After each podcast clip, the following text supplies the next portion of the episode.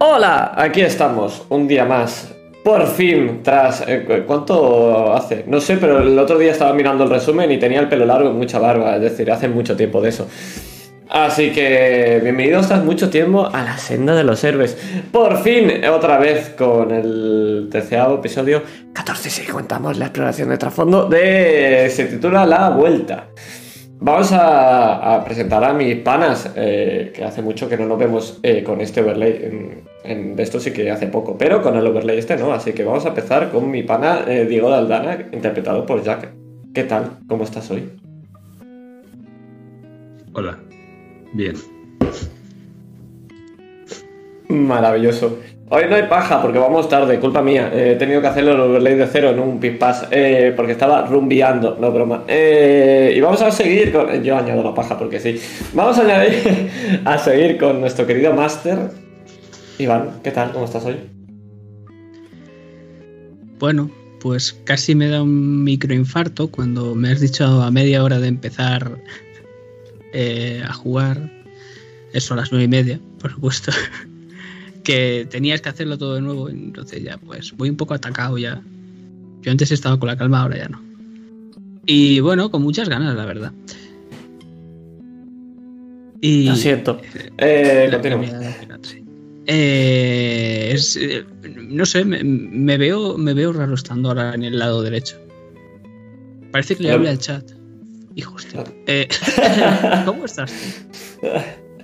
Pues muy bien, muy bien. Yo voy a interpretar a Diodora Di Rosa, que siempre dirá que se llama Rosa, y, y muy bien, con muchas ganas, la verdad. Voy un poco de culo, pero maravillosamente bien.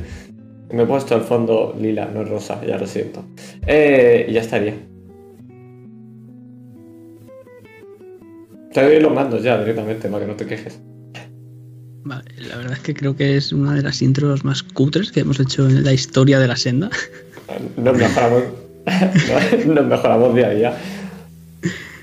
Pero bueno, decir que para la gente que esté diciendo qué coño es la senda de los héroes, pues es una campaña de séptimo mar, segunda edición, que jugamos ya el primer y segundo arco, hará ya nueve meses, creo que, que eran. Y ahora estamos volviendo con el último arco, el tercero, que va a tratar sobre la familia. Y podríamos poner el meme de Torreto, pero no lo vamos a hacer.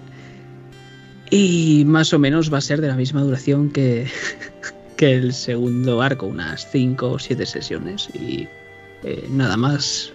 Hoy se vienen cositas, vamos a disfrutar, vamos a volver a entrar en el mood de la senda. Y dentro intro.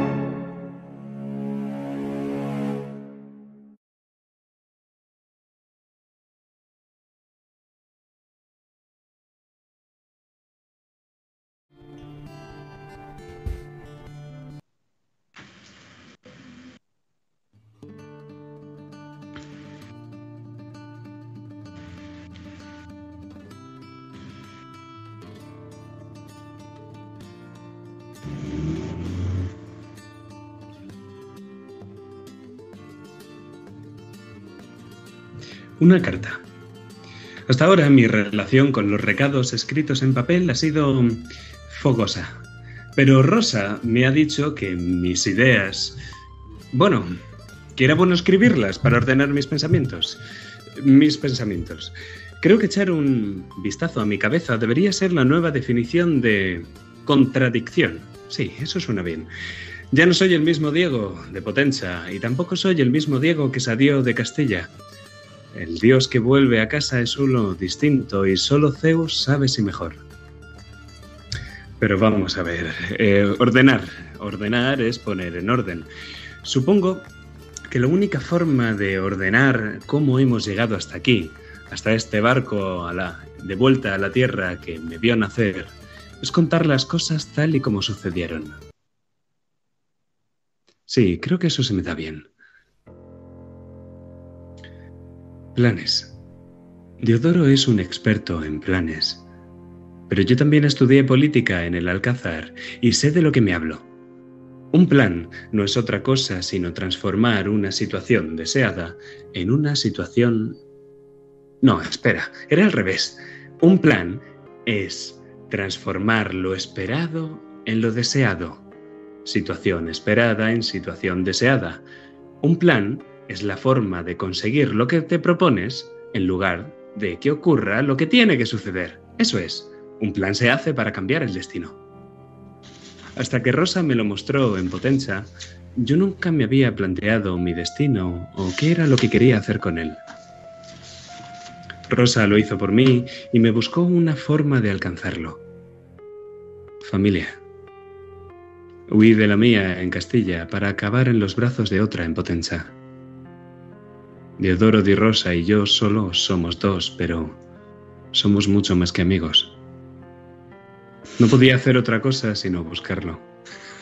Tenía que cruzar el lago y encontrarme con él, fuera donde fuera, sea donde se encontrase. Rosa tiene la asombrosa capacidad de hacer realidad todo lo que desea de convertir lo improbable en... No, espera, al revés, de convertir lo imposible en improbable y lo improbable en posible. Pero esta vez era yo el que quería que mis deseos se hicieran realidad. Y si Rosa fue quien me reveló mis deseos, fue Gina quien me reveló mi destino. Un oscuro presagio con su daga en mi cuello me hizo saber que más certero que el acero pueden ser las palabras. El destino de Diego de Aldana era estar solo. Durante nuestro viaje a Caligari pensé, solo un plan, un plan para cambiar la situación esperada en la situación esperada. Digo la deseada. O sea, que tenía que buscar un plan para burlar mi destino. Y fue una anciana estregue en Caligari quien me dio la respuesta. Solo los más grandes héroes pueden cambiar el destino. Así que yo solo tenía que transformarme en uno. Fácil, ¿verdad? Es curioso. En el héroe, el rival se convierte en motivo de su existencia. Esa era la función que cumplía Weasley. Si él no hubiera existido, nunca existiría la posibilidad de su derrota y por tanto la de ser un héroe. Supongo que los planes de los héroes necesitan a la gente como él. Espera, ¿acabo de escribir yo eso? Creo que paso demasiado tiempo con Rosa. Dejar escapar a Weasley en Caligari supuso un contratiempo capaz de cambiar el destino. Pero ayudar a Gina y al resto de las brujas a conseguir un futuro mejor era una forma de contribuir. Y por supuesto, tomar el lugar de Juan de Soldano y salvar la vida a miles de castellanos también lo era. No podía quedarme de brazos cruzados mientras el muy patán lo echaba todo a perder ante el príncipe Mondaví. Tenía que enfrentarme a mi destino. Pero creo que me estoy yendo por las ramas. Eh, tenía que ordenar, ¿no? Pues aparte de orden, tengo que dar una razón a las cosas. La razón me ayuda a entender por qué maté a Weasley cuando creí muerto a Rosa. Que mi forma de actuar fuera el arrebato de un hombre herido no significa que no tuviera razones. Con Rosa muerto, no hay plan que valga. No, si aquello que busco, aquello que él me enseñó, por lo que lucho y por lo que soy un héroe, se desangra en la nieve.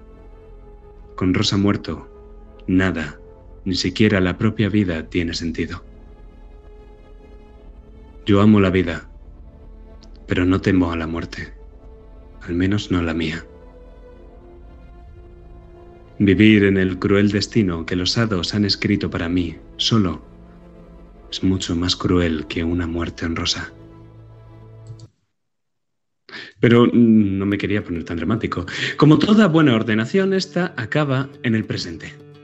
A bordo de un navío con grano abundante que mucho dista de ser suficiente, cruzando en mar, rumbo a la tierra en la que me liberé y a la que ahora regreso para liberar, acompañado de aquel que es amigo y familia, que es medio y el fin que busco.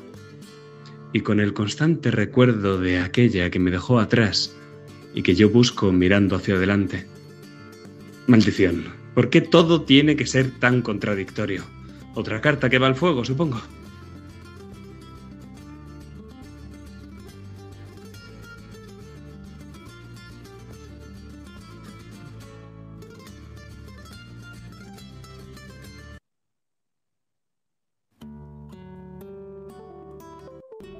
Antes de empezar, debo preguntar si me escucha bien. Perfecto. Pensaba que había un fallo con el micro. Pues vamos a empezar.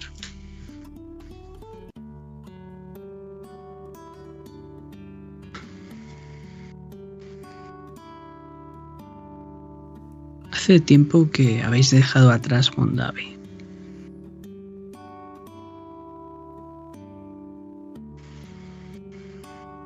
Y estamos ahora mismo en el propio mar, surcando las olas con varios navíos. Todos mercaderes, porque estáis transportando ese grano de arroz, al menos una parte de lo que se ha negociado. Hay cuatro barcos en total y todos tienen la bandera de Castilla. En uno de ellos vais vosotros. Y os vamos a ver porque salimos de una habitación dejando atrás a una pelirroja. Y un tipo va andando con unas cuantas copas en la mano. Las llena de licor y os las pone y veis a Thanasis. Hacía tiempo que... Bueno, no viajábamos en barco y me gustaría brindar por nosotros y porque no nos vuelva a pasar ningún viaje movidito ni desgracias al desembarcar. Por nosotros, básicamente por nosotros. Aunque va a ser complicado en lo de que no ocurra nada extraño. Sí, además porque lo has gafado, Thanasis. Mm, decir que no nos va a pasar nada es la forma de hacer que nos pase algo. Joder, tío, ya te vale. Supongo que la próxima será. Le da un largo trago y deja solo el culín y lo apoya en una mano, en una parte de la mesa. Y desliza la mano. Se ha manchado algo de alcohol. Y se ha limpiado con sus ropas. Ahora bien, ¿alguien puede explicarme qué coño pasó allí?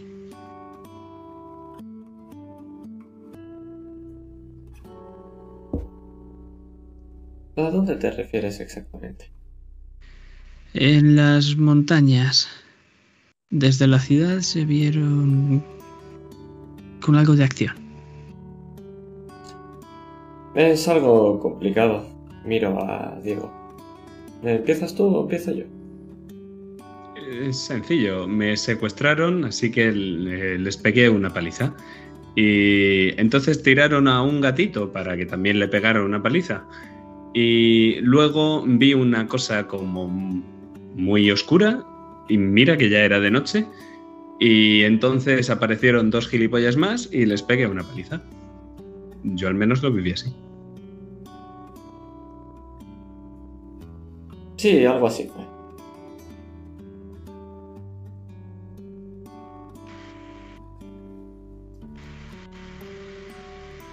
Y entonces estáis bien. Em, sí, sí, me tocó el centro del pecho, justo donde tenía ese boquete hace tan solo unos días. Pero que ahora está normal y corriente. Sí, sí, sí. Mm, ¿Por qué iba a estar mal? Bueno, a mí normalmente no me hacen un boquete, por eso preguntaba. Nada, lo habitual. Bueno, lo típico de vuestras vidas entonces. Yo miro a Rosa con cierta preocupación cuando se mira y se toca la cicatriz que ha quedado en su pecho. Me lo imagino de color negro, como esas sombras que envolvieron su cuerpo sanándolo.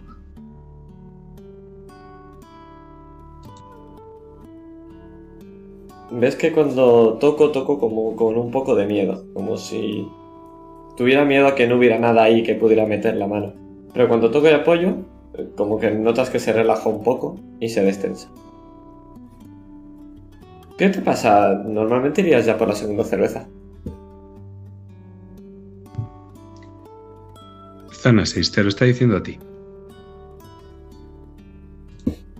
Eh, sí. Bueno, tú, Diego, ¿cuánto hace que no ibas por tus tierras?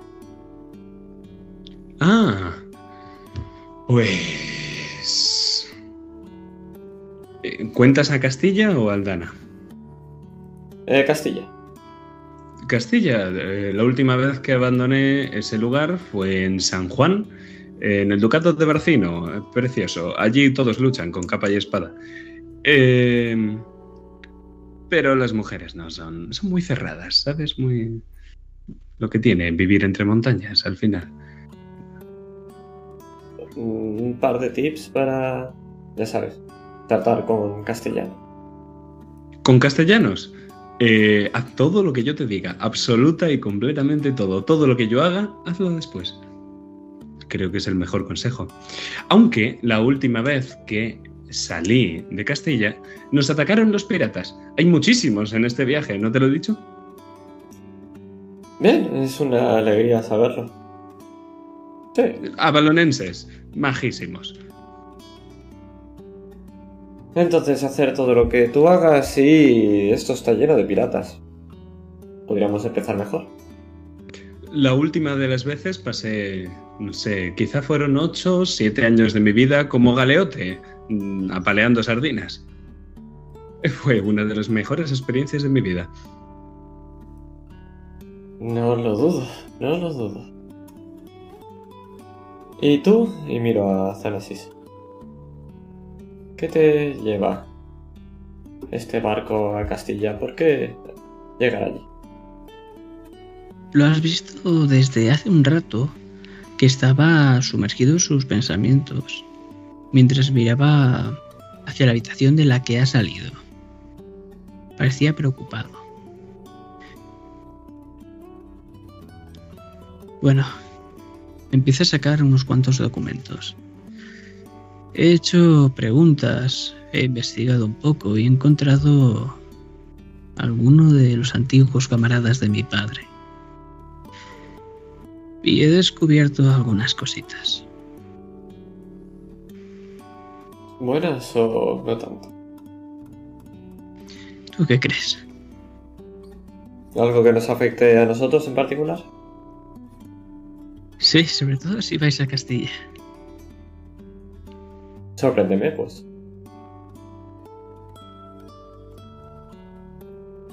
Digamos que nuestros padres, tanto el mío como el tuyo, estaban en una especie de asociación, grupo, como quisiera, quieras llamarlo.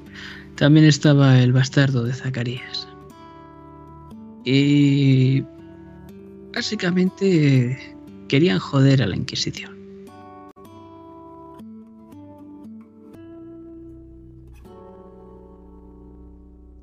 No suena bien, entendí. Por eso Zacarías era el terror de Castilla, ¿no? Identificando a la Castilla ya y a la Inquisición. O sea que esta alianza, estos prohombres, todos en contra de Verdugo.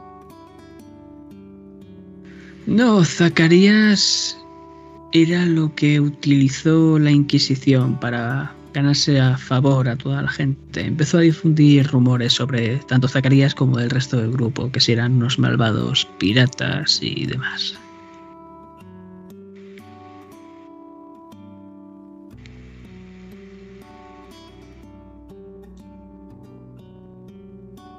Lo que es gracioso es que se ve que un, hubo un tiempo en el que en el que había pasado por sus manos las de la Inquisición una gema extraña, eh, como un diamante, y le tenían bastante aprecio, pero un día desapareció de sus manos y bueno. Ah, ¿Se sabía para qué la querían? Era algo como el santo Orial y estas tonterías que les gusta a los vaticanos.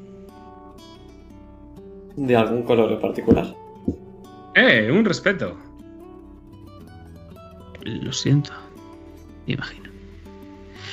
Eh, no, eh, decía que era como una especie de diamante, otros dicen que es una piedra, otros que es el propio grial, no sé, distintas formas, no sé.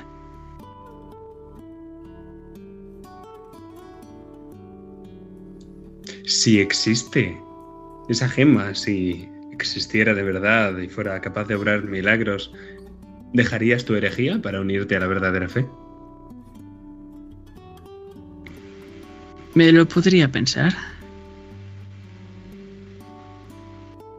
Te doy un par de codazos, tío. te miro y te niego con la cabeza.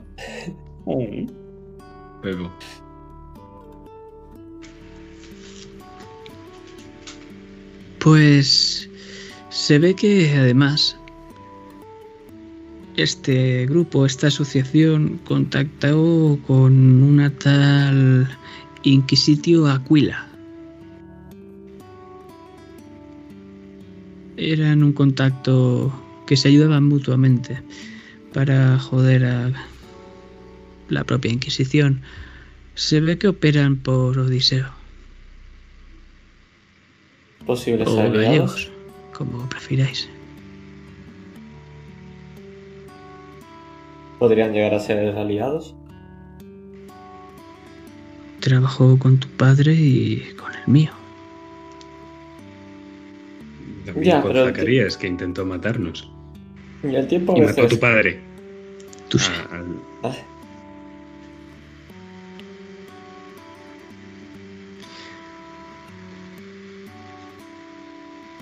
Andaremos con ojo. Pero sería interesante hablar con ellos. Pero no lo entiendo, Diodoro. ¿Qué pintan las sillas en todo esto? ¿Eran sillas? ¿Tu padre y los demás? ¿O eran de la Inquisición? No Sillas. sé. Eh, no estoy hablando contigo. Vale, lo siento. Bueno. No sé por qué formarían parte de esta organización ni qué harían ahí dentro. Pero sabemos que absolutamente nada bueno sale de ese lugar. O sea, ¿crees que las sillas eran otra cosa distinta a la Inquisición? Estoy bastante seguro de que había siete miembros. Al fin y al cabo, el colgante tiene siete puntas. Puede ser algo similar. Al final todas son organizaciones para controlar. Uno a través de la fe y otro a través del poder quizá. Desde luego, el poder es lo que más les importa, sí. Al final con el poder se consigue cualquier cosa. Pero si Weasley y el oso eran únicamente vasallos, siervos desechables por esta orden de las siete puntas, que no podrán hacer las sillas. Por eso tenemos que andarnos con mucho ojo. Claro, por eso lo llevo aquí colgado. Y me saco el colgante y lo muestro. Niego con la cabeza. Lo tengo pensado, no te voy a convencer para que lo lleves debajo de la túnica. Vale.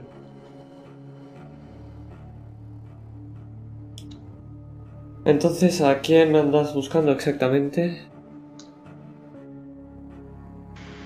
Alguien que ponga remedio a lo que le pase a Lorela. Últimamente está rara, fiebres altas. Ah, No. No habla prácticamente nada, no puede hacer la voz. Y dice cosas raras. No, no le habrá ocurrido entonces antes. ¿Y qué es lo que dice? Entonces lo escucháis. Un grito sonoro. ¡Ya viene! ¡Ya viene!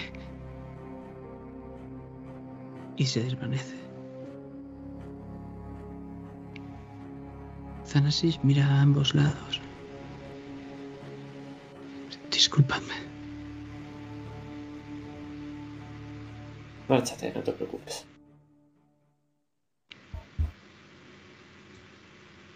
Espera, espera, espera. ¿Tenemos a una mujer enferma a bordo? Eso parece. O sea, en el lugar donde no corre apenas el aire en los camarotes y donde estamos todos aquí apretados. Si fuera algo contagioso, habríamos muerto todo ya. Así que por eso no te preocupes. Ah, claro, porque eso me tranquiliza. Por supuesto. Y además es mujer. Mm,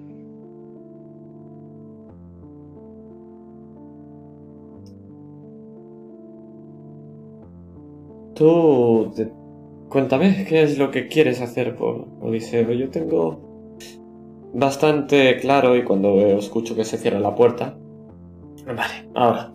Y ves como de la gabardina saco ese mapa que antaño me dio Gina. Como tengo los todos los recorridos que tenía que, que pisar. Y ves como dentro de este mapa de CEA está siguiéndose una ruta y ahora mismo estamos resiguiendo el que sería el camino a Odiseo. Ah, ahora lo entiendo. La verdad es que no tenía ni idea de por qué íbamos aquí. Vamos a ver. Tú en principio no tenías que hacer algo aquí con el tema de tu familia. ¿En Odiseo? No, mi familia no está aquí. Pero me han dicho que hay combates de esgrima, así que si tú tienes que ir aquí, puedo acompañarte. Es Castilla, al fin y al cabo. Me han dicho que toda entera está llena de problemas, así que tendré que recorrerme la entera para solucionarlos, supongo. Bonita senda recorres. Eh, recorremos. No pienso dejar que te vuelvas a escapar. Las últimas veces siempre ha sido terrible. Eso no te lo voy a negar. Tendremos que estar juntos entonces. Ya me he Entonces, hecho la idea. por la cubierta empezamos a escuchar los pasos primero, después cómo se mueve, cómo danza, el estoque y después la voz de Veracruz, cómo empieza a hablar con varios grumetes. ¿Dónde está ese mequetrefe? La gente mira a ambos lados y se encoge de hombros y empiezan a señalar a todas direcciones.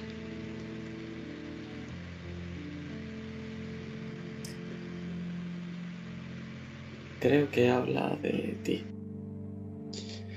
Tendré que pedir más vino entonces. Combato mejor borracho. Eso no me lo pierdo. Y cojo la copa.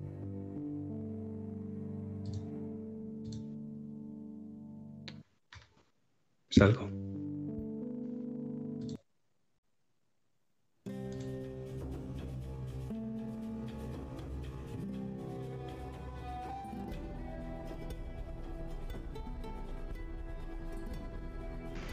Lo ves como da un largo trago a una botella de ron y la arroja por la borda.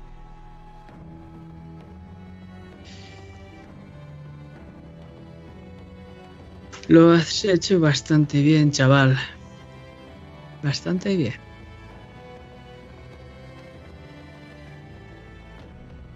Os salvé la vida. Dos ocasiones, creo. Bueno, ya tocaba que hicieses algo. Sin mí, tal vez no hubiese salvado nunca una vida. Recuerda quién te enseñó lo que sabes hacer hoy. Claro. Fuiste tú quien me enseñó. Sí. ¿Sabes la última vez que te vi luchar en un duelo, Veracruz? Perdisteis contra un hombre borracho. Sí, y no solo eran borracho, eran putero como su maldito alumno traidor.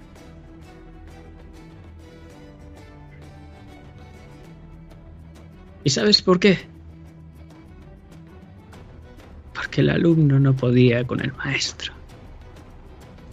Pero... ¿Podrá ahora? Solo hay una forma de saberlo, ¿no? Y vemos cómo empieza Veracruz a deslizar su hoja, sacando la funda lentamente. Esta vez nadie te va a salvar el culo, muchacho. Espero que estés preparado. Y apunta rápidamente el estoque contra ti. Yo saludo. Me coloco frente a él y hago esa pequeña reverencia, flexionando la espalda, bajando la cabeza y haciendo ondear la capa.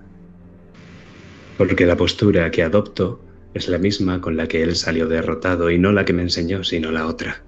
Agarro la capa con la mano izquierda, hago una pinza, meto el antebrazo, quedo cubierto con ella y me coloco justo a su frente. Tengo la espada ligeramente doblada como encogida a la derecha en una guardia media, enfrente de mi rival, y miro mi pierna. Un borracho. ¿Me va a hacer mover la pierna? Y mucho más. ¿Ves cómo empieza a hacer un juego de pies rápido? Espero que puedas seguirme el ritmo, David Diego. En guardia.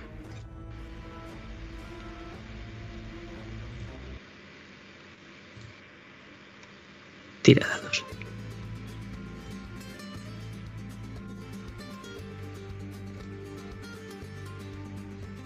Ah, por, por lo que sea, no voy a gastar ya el glorioso. ¿Para qué? ¿Para qué más? ¿Para qué más? Entonces, eh, si nadie me da ningún dado, tendría 11.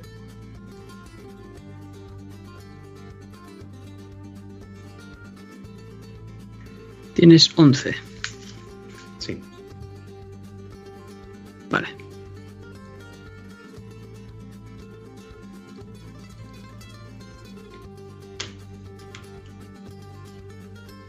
Y Veracruz tiene 8 en total.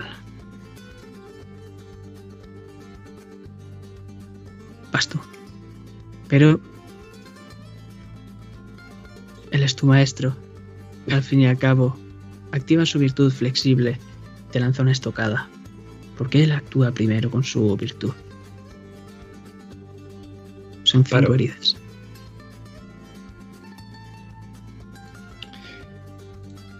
Claro, imagino que él está usando el estilo de Aldana y con ese juego de pies está intentando no avanzar en una línea recta hacia mí, puesto que sabe que yo, que tengo la postura del matador, puedo estocarlo en cualquier momento si él se acerca de frente. Entonces él empieza a dar vueltas a mi alrededor y yo lo mantengo alejado con la propia espada, dejando la capa atrás por un momento. Entonces él me lanza la primera estocada y yo rápidamente hago un juego de manos y evito el atajo. Sé cómo combate. Fue él quien me entrenó.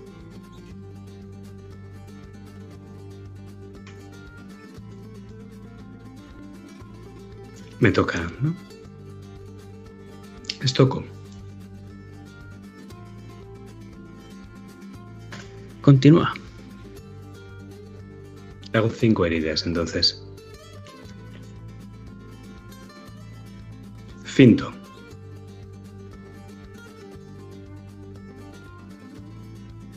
Estoco. Vamos, empate. ¿En empate va él o voy yo? No, te falta todavía. Porque has hecho parada, pinta. ah, ah, te falta uno. Porque él tiene Ojo. siete.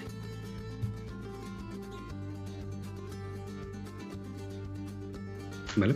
Entonces le he hecho una herida de la cinta, luego con la estocada son seis y con el empujar siete. Y prevengo cinco. Pues él va a hacer una parada. Al empujar, ¿no? Sí. Vale, pues el empujar no le entra. O sea, la herida, claro, el empujar. Pues vemos cómo te vas a balanzar contra él y cómo él coge y desvía con un golpe tu espada y hace que te desvíes y salgas un poco bajando la guardia y se te queda mirando. Me gusta cómo te mueves, no lo suficiente rápido todavía. Es que lo que hemos estado haciendo es que le he ido manteniendo la distancia, intentando buscar el atajo que no he logrado conseguir del todo. Entonces, alternando las estocadas con cortes, he intentado deslizar, estrechar, que es como se llama, que es deslizar el plano de la espada por arriba, por abajo, buscando un ángulo de fuerza. No lo he conseguido, pero sí que he hecho saltar un par de gotas de sangre. Y eso es lo que ha sido mi estocada, hasta que él ha hecho este último movimiento y ambos estamos frente a frente, pero a distancia. Sé que él sabe que no se puede permitir acortarla. Tiene que ser a cero por medio, claro. Entonces vemos cómo la puerta se abre de par en par. Y sale Zanasis muy nervioso. Te mira Dio. Miro Va a pasar algo. Va a pasar algo. Entonces vemos cómo el mar se crea una superficie de plata. Y esto ya lo habéis vivido. Entonces del fondo del mar escucháis algo moverse. Algo grande. Muy grande.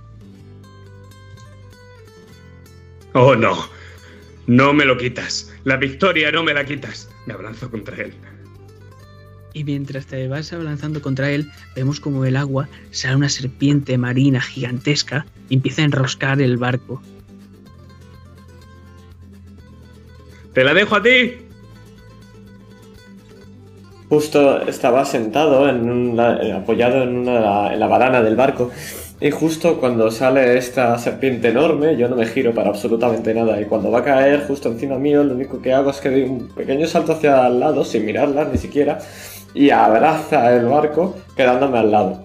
Y ves cómo me caen las gotas que me cae encima del, del sombrero. Me sacudo un poco y digo, de verdad, si era nuevo.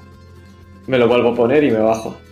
Saco las dos pistolas y miro, digo, eh, tú sigue con lo tuyo. Ves un espadazo por la izquierda, por la derecha, esquivo, eh, uno más, doy una vuelta completa, estoco, jaja. Mierda, solo ha sido la ropa. Estoy un poco ocupado por aquí. Y entonces vemos como esta serpiente marina, en una de estas, se desenrosca rápidamente y va por vosotros. Un aumento. ¿Lo pagas? Pues será Diego, imagino, ¿no? Yo no Sí. he tirado. Tú ves tirando, eh, Dio. Yo tiro. Perfecto. No, no lo paro. Vale. Veracruz, sí. Y lo que vemos es como os va a intentar morder y Veracruz lo que hace es pegarte una patada para apartarte mientras él utiliza el impulso, para subirse a la propia serpiente marina y hace una floritura con su estoque y te apunta. ¿A qué esperas? Par 10. Subo por la propia serpiente marina, colocándome también justo encima. Y una vez estoy arriba del todo, me.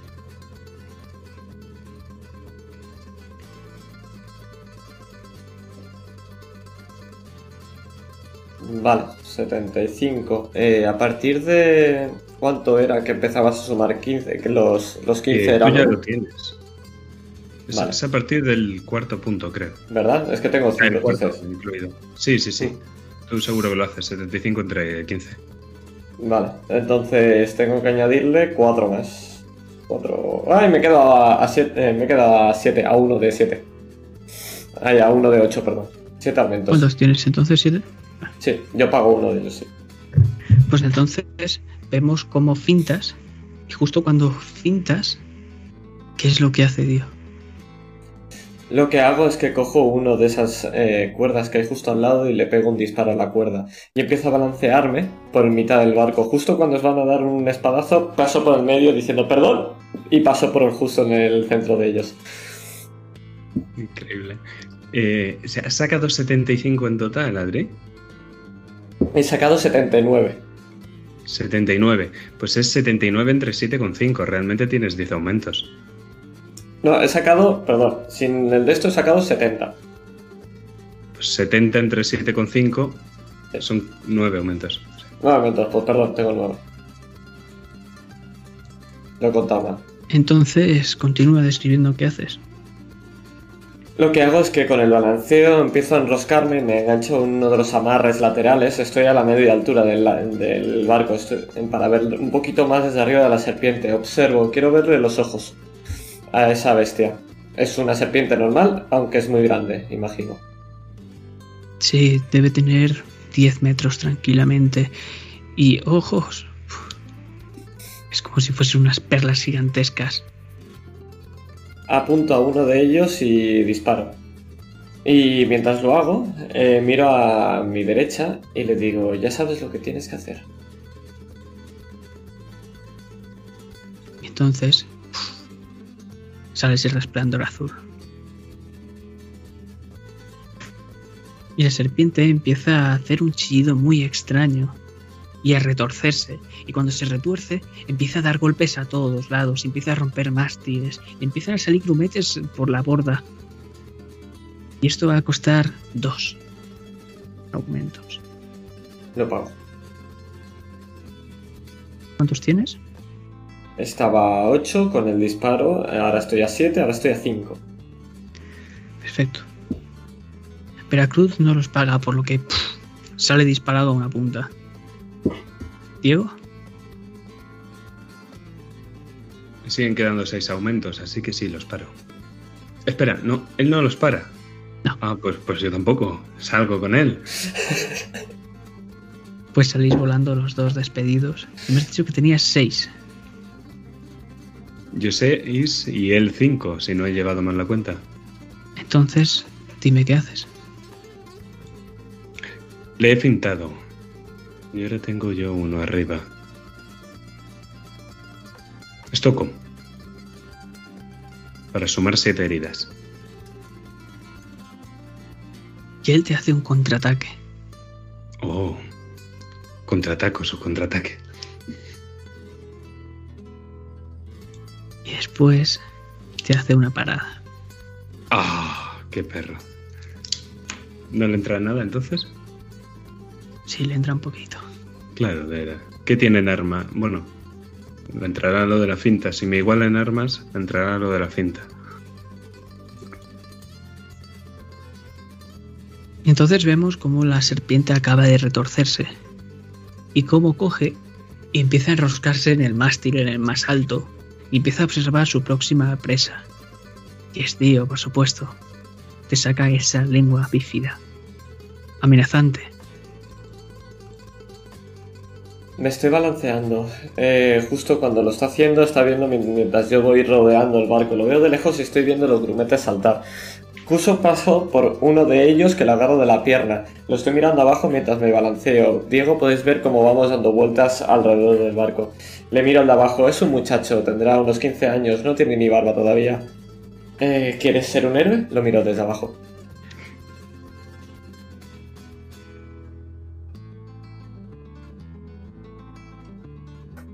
¿Qué? Eh, perfecto, me gusta la respuesta. Eh, di a todos que apunten los cañones hacia arriba, hacia el cielo. ¿Cañones? y lo suelto. Cae encima del barco y da, cae rodando. Entonces empezamos a ver cómo Zanasis empieza a poner los cañones apuntando al cielo. ¡Rápido, joder! Si no disparan ahora, lo que haré es ponerme justo en la punta del barco. Caeré, soltaré el cabo y caeré en la punta. Estaré medio equilibrado y voy a mirarlo y voy a mirar a la serpiente. Voy a apuntarle con la pistola, voy a hacer clac y voy a ver que no tengo munición. Digo, vaya, bueno, me miraré y miraré el estoque. es lo que hay. Y lo apuntaré como si fuera Diego, pero muy mal. Eh, eh, ¿En Ward?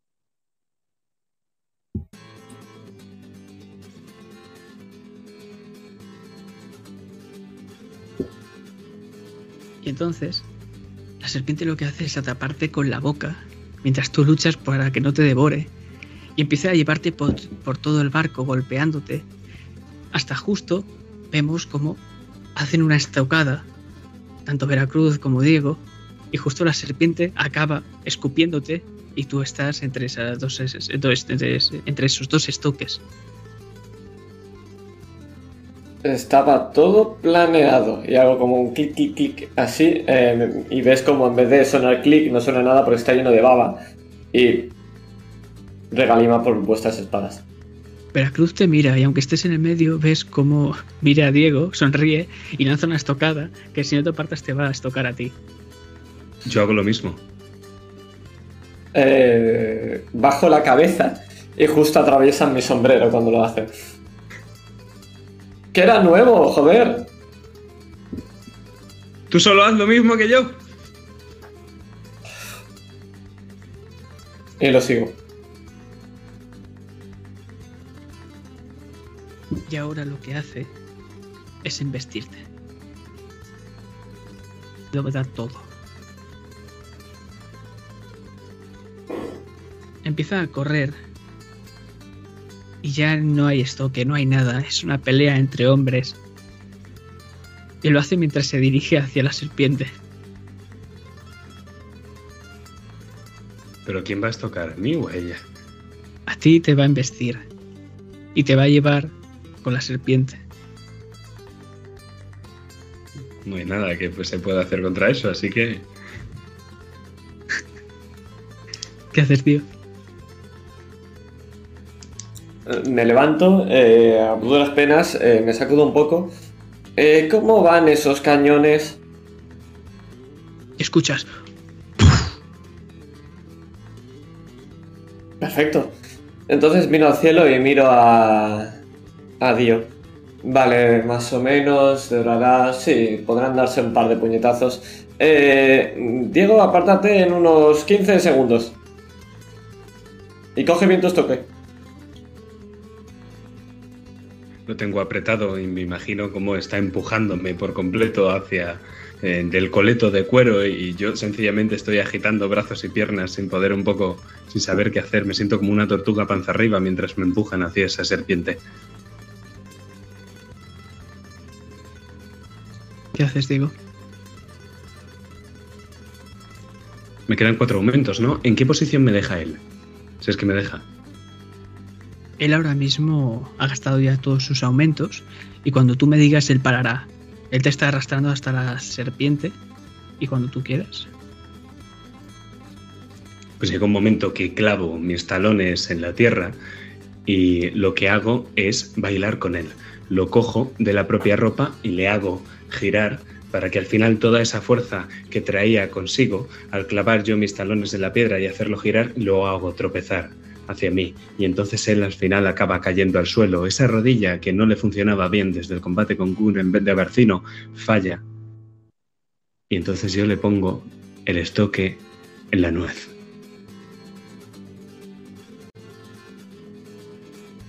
Entonces ahora mismo estamos siguiendo uno de estos cañonazos en el aire.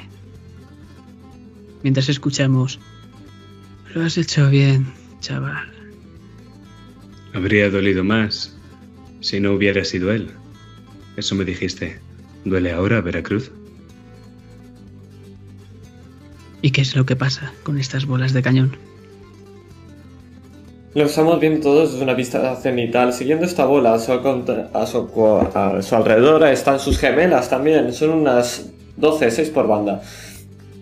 Y empiezan a caer. Parece que van a caer justo en el barco, pero ahora volvemos a redirigirnos rápidamente a la vista de Dio, que está mirando a su derecha. Eh, ¿Ahora? No, espérate. Ahora.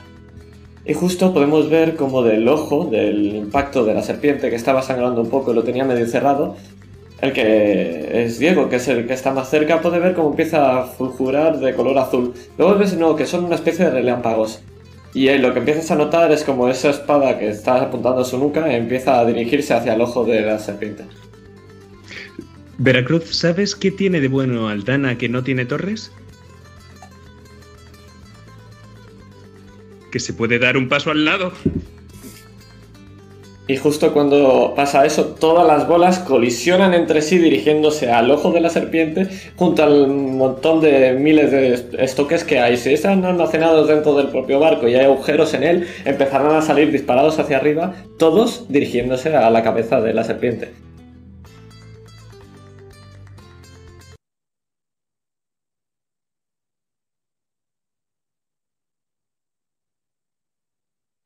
Y lo que vemos es como los trozos de serpiente que quedan los restos empiezan otra vez a irse metiendo otra vez en el mar y quedan flotando. Mientras deja ver toda la cubierta del barco prácticamente destrozada. Veracruz te mira de arriba abajo.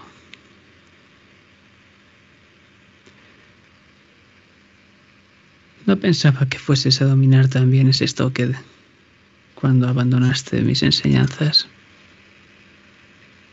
Gané el Triskelion y lo sabes. Y ahora me has ganado a mí. Es decir que has incumplido la primera norma que nos mandaste, Veracruz.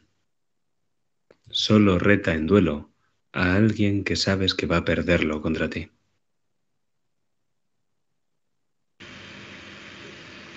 Me habré hecho mayor.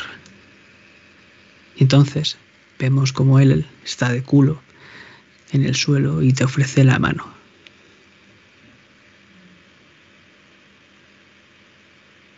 La cojo y lo levanto.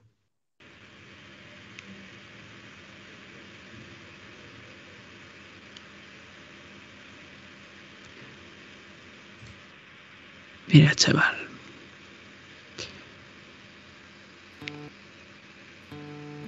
No quería decírtelo porque no quería preocuparte. Pero... Castilla está mal, muy mal, sobre todo la familia.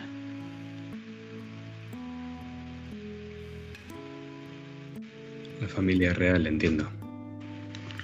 Sí, tu familia. Perdisteis palacio. Se adueñaron de él y tuvisteis que ir al familiar. Y ya sabes cómo es tu hermano.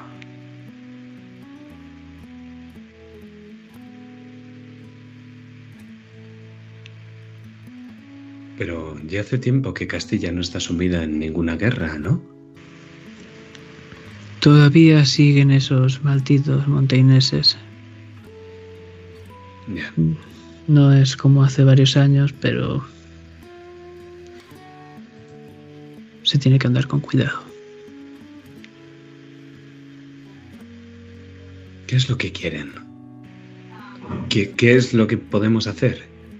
Ya traemos todo este arroz, lo hemos salvado de, de bueno, Diodoro lo ha salvado de los monstruos marinos y eh, estrechamos los lazos que podemos con Caligari. No sé qué más puedo hacer, Veracruz. No sé más. No sé si quiero hacer algo más tampoco.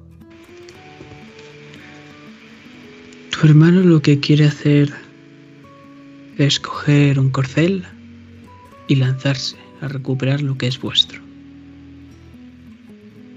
Pero después de una guerra, ya sabes que no hay suficientes sombras. Y lo que va a hacer es un acto suicida, básicamente. No va a ser ni heroico, va a ser algo penoso. Vale, eso es la prioridad número uno. Si mi hermano se suicida, acabaré siendo el heredero y eso no puede pasar. No, nadie querría tenerte en el trono. No, no desde luego que no. ¿Y el rey? ¿Qué hay del buen Sandoval? Esto que no salga de aquí, pero es un rumor a voces. Está con la Inquisición. ¿De su lado? ¿Mi No. primo? No es una especie de secuestro, es algo delicado.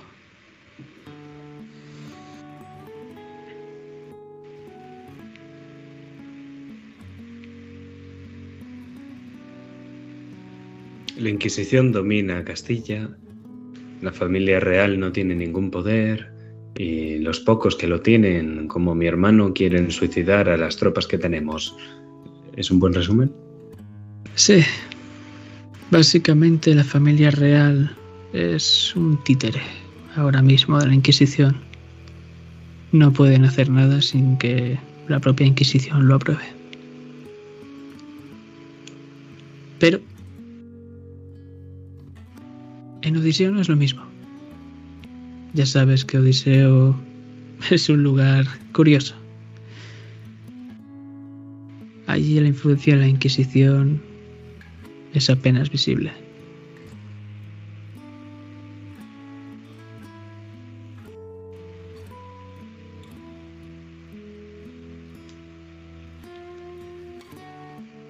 Si tienes que hacer algo, te recomiendo que vayas allí. Y bueno, el anterior ganador del torneo de la espada tiene que volver por si quieres pasarte.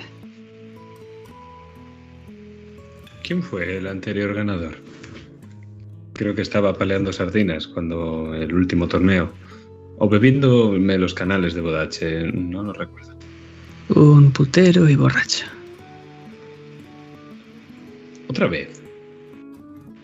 ¿Ha vuelto a las andadas? Sí, parece ser. Hombre, calla, tiene que estar peinando canas. Viejo cabrón. Si aún así nadie lo saca de ahí. Yo, por respeto a mi poca dignidad que me queda ya, hace tiempo que no participo. Pienso, normal, pero no lo digo.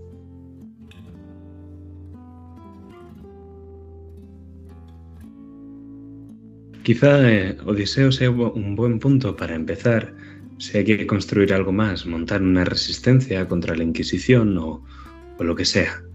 ¿Cuál es el premio por ganar el festival? Y no me digas la honra. De esa me sobra. Eso tendrás que hablarlo con la señora de Odiseo. Porque el verdadero... digamos que pasan de él. Hmm. De acuerdo. Desde luego, escuchará al vencedor del certamen de esgrima. Y le dará lo que quiera, te lo puedo asegurar. Eso suena a un plan. ¿Por qué habré quemado esa carta? ¡Neodoro! Me ves como estoy cuando justo has levantado a Veracruz. Justo si pasamos a un plano diferente, pero no tan lejos, en borroso puedes ver como estoy levantando a un muchacho que está con la cara pálida absolutamente. Nada, 15 años, sin barba siquiera. Ahora lo podemos ver un poco mejor. Está caldo entero. Eh, bien hecho, muchacho, eres todo un héroe. Le pongo la mano en el hombro, la apoyo y le doy con un poquito de fuerza y vemos cómo enseguida eh, hace... eh, y se cae desmayado absolutamente. Eh, sí, todo un héroe. Buen, buen trabajo. yo no voy a recoger todo esto. Rosa, ¿qué le has hecho a ese niño? Yo nada. Sí, está perfecto, míralo. Y lo ves como está con la baba cayéndose en el... En la madera. haré como que no he visto eso y... Eres demasiado mayor para juntarte con jovencitos. Lo mira. Mira a Veracruz. Te mira a ti. Eh, no es lo que parece. Sonrío y cojo la copa que tengo a la derecha y le doy un trago. Escupo, no era la mía. Busco la mía. Me resigno, no la hay. Tal vez esté con las otras por el suelo tiradas. Entre esos boquetes, del cual ves como hay uno que está con una pala intentando sacar el agua mientras otro intenta ponerle un tablón para que no se inunde este barco que se cae a cachos. Pero sabéis por la ruta que estáis trazando que estáis cerca, cerca de Casigua Rosa. Y es que al fondo en el horizonte la estamos viendo. Vamos a tener que hacer un cambio de destino, me parece. Pararemos en Casigua y repararemos como podamos lo que quede del barco y nos iremos directos al puerto, en Castilla. Al del sur concretamente, no quiero ir a San Felipe. ¿Ves cómo mi cara se pone un poco más sombría, Diego? Ya no sonrío y antes que estaba buscando la copa, ahora simplemente estoy mirando al fondo, al infinito. Y bajo un poco la mirada. ¿Qué es lo que ocurre?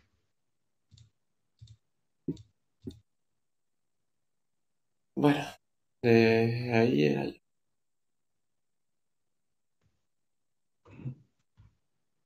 Sí, mi hogar. O lo que queda de él. Pensaba que eras sármata. He contado la historia miles de veces, Diego. Padre Sármata y madre Udache, hija de los Vilanova, ni más ni menos. Ya, los lobos. Esos de los que todo el mundo habla, pero no se dignan en aparecer. No sé si me siento aliviado de no escuchar sus aullidos. Y no deberías. Yo los escuché una vez. Cuando todo ardió. ¿Crees que lo que los que mataron a tu padre, esto es los Vilanova, estaban relacionados con la Inquisición? ¿O que serán algo, una silla? Nunca hay nada al azar. Todo está ligado a algo. Y posiblemente la mano sería... La herramienta sería Vilanova, pero la mano... Todavía no estoy seguro. ¿Qué de Weasley? Weasley tenía el... el... Lo mismo que tú. Sí, y ahora tiene también un libro que no debería tener. No, ya no tiene nada. Eso te lo garantizo. No él, sino las sillas. ¿Seguirán con una vacante o habrá dos ahora? No lo sé, pero tienen muy mal gusto para escoger miembros. ¡Eh! Me lo ofrecieron a mí. Lo sé. Condenado Bodacio. Quizá pueda pasar por mi antiguo hogar. Tengo un par de cosas que hacer allí. Y es que el barco... El barco... para. Y levemente vamos a ver muy rápidamente cómo empezáis a bajar.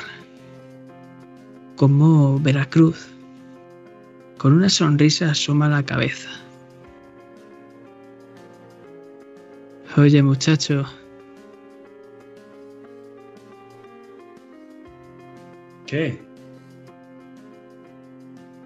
Recuerdas que tienes un compromiso, ¿no?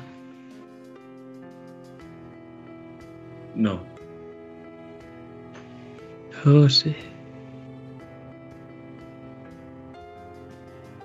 No. Puedes discutirlo con tu padre.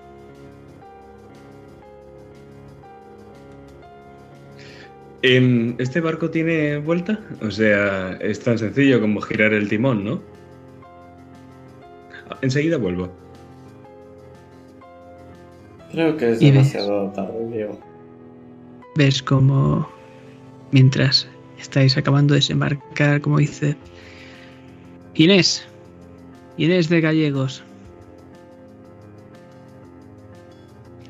claro, y por eso me queréis traer aquí, malditos hijos bastardos. Condenados bastardos. Mira, Veracruz. Habrás perdido la batalla, pero esta no se esperaba perderla. y ves cómo se despide guiñándote un ojo. Pero empezamos a ver cómo se dibuja la tierra de Casigua Rosa. Y no la voy a pasar a describir ahora porque vamos a verla retrocediendo en el tiempo, porque ahora es totalmente distinta de lo que tú sabes que fue.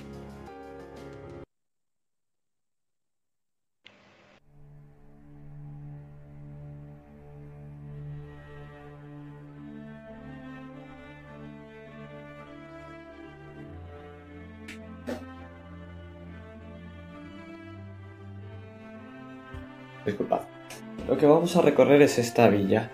Vamos a recorrerla desde un mismo barco no tan dañado en estos tiempos y vamos a ver un puerto y cómo las montañas están subiendo hacia arriba. Vamos a reseguir esa pequeña villa llena de gente normal y corriente. Al final esto es- sigue siendo Bodache. La... La Sigua Rosa es una especie de acantilado donde va subiendo cada vez más y más y más hacia arriba. La propia villa. Desde el puerto, que es donde nacen la gran mayoría de barcos, está lleno de castellanos. Siempre lo ha estado. Es el punto más cercano para llegar hasta ahí en barco y está lleno de mercaderes y lleno de tratos. Normalmente siempre acaban ganando los bodachos tomándoles los pelos a los, a los castellinenses. Pero en eso no nos vamos a fijar. Nos vamos a fijar en un hombre que está subiendo por esa villa. Le tienen bastante respeto.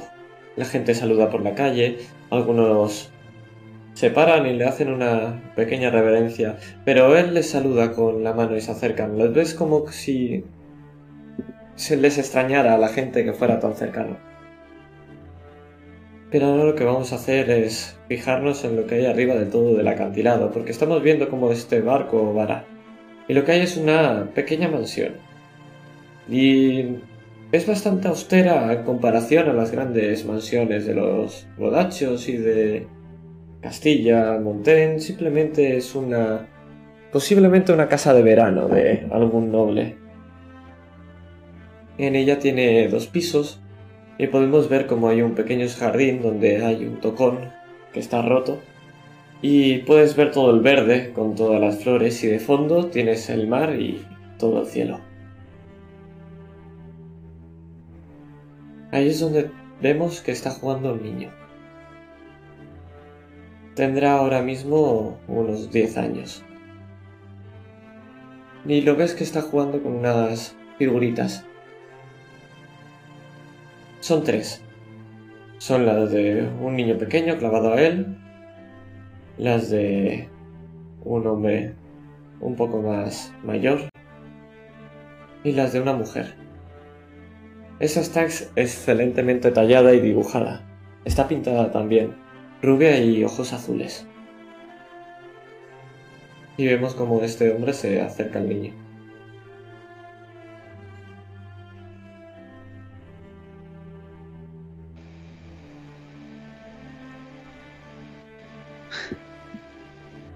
Ya sé a quién has sacado el talento, hijo mío.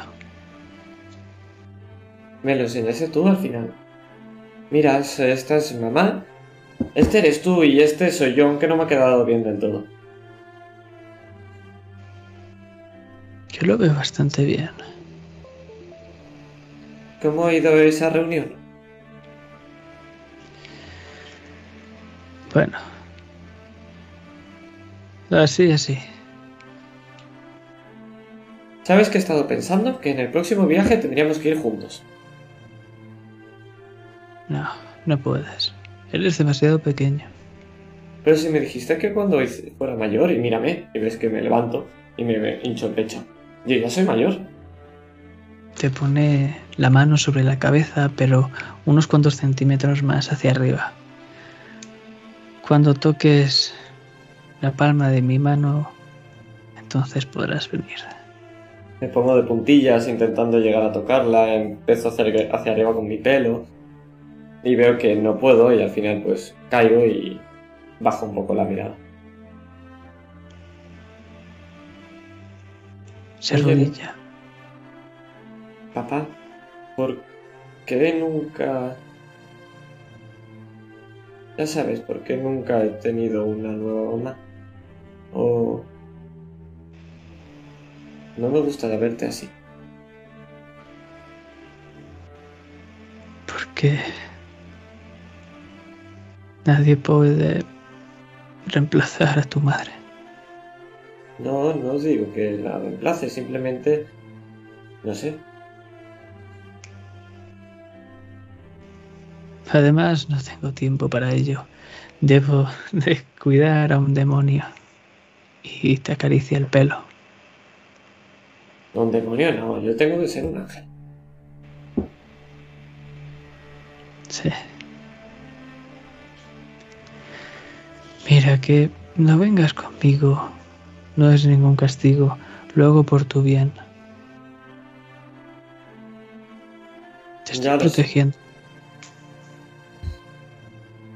Ya lo sé, papá. Pero al final aquí no hablo con nadie, no hago nada y solamente estoy, bueno, honesto y quizá ver un poco de mundo me haría bien, ¿no? Podríamos volver a esos lugares que me has contado. Saca otra vez ese diamante que viste. Y lo pone alumbrando en el cielo. Esto es mucho mejor que ver el mundo. Pero es más que el mundo. Varios incluso. ¿Y cómo funciona? Y miro hacia arriba intentando mirarlo. Entonces el rostro de tu padre se ensombrece.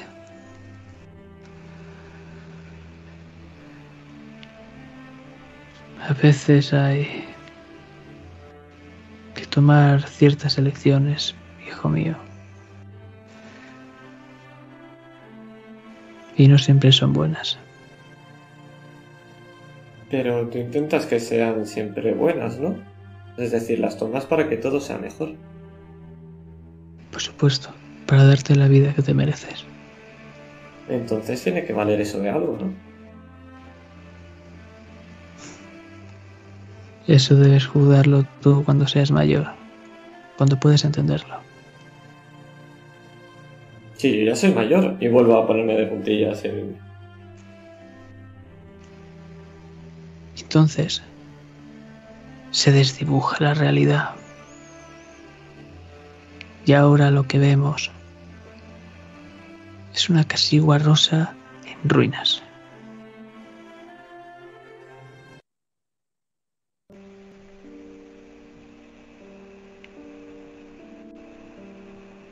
prácticamente no hay ni un solo habitante. Y los pocos que hay... Joder, digo, ¿te recuerda a Castilla? Tuertos, mutilados.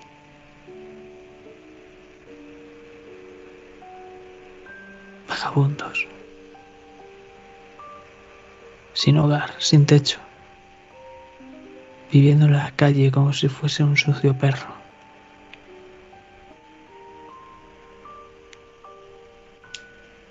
Y al fondo, Lo que vemos es esa mansión en cerca de ese acantilado.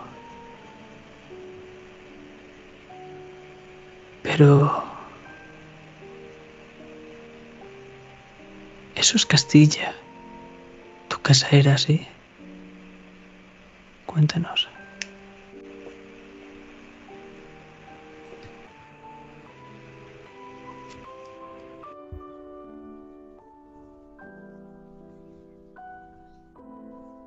El alcázar era muy distinto.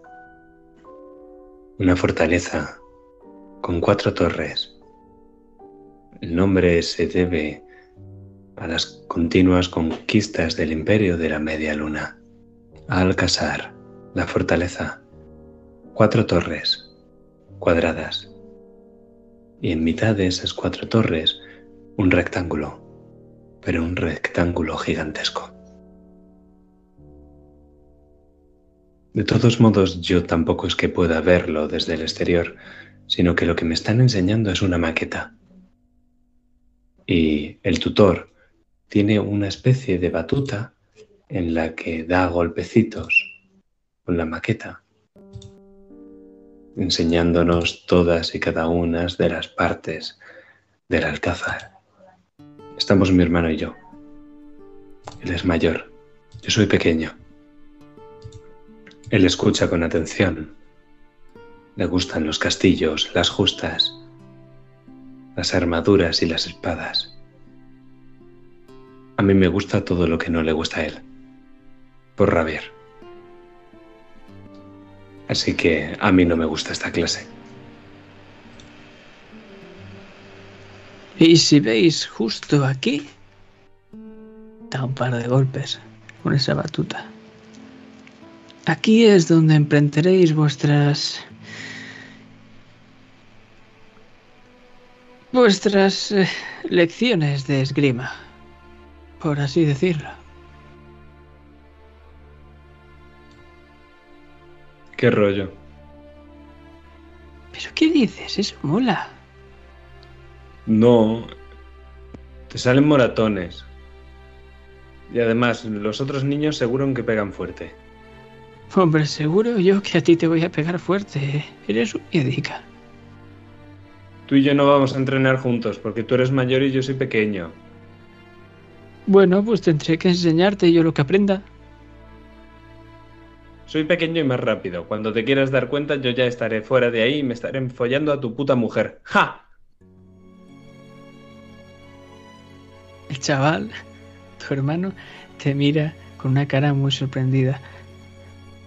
Pero serás maldito bastardo, ven aquí. Bastarda tu madre. Oh, mierda. Y ahora mismo vemos como tu hermano, al levantarse, sin querer le ha dado un golpe a la ventana y se ha abierto una de esas pequeñas puertecitas de madera. Y se tira por ti, intentando agarrarte y tirarte al suelo. Yo intento escabullirme, soy delgado, un pillo. De hecho, tengo las mejillas sucias y si me vieran por las calles, alguna de las mujeres de alta cuna me dejaría una moneda. Voy prácticamente descalzo y se me asoman los dedos pulgares entre las botas, entre los pliegues. No dejo que nadie me compre otras botas.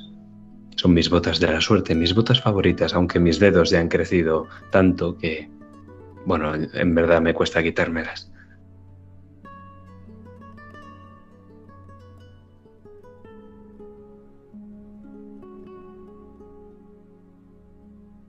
vemos como justo te intenta hacer esa presa y tú te escabulles. Pero ¿por dónde te escabulles?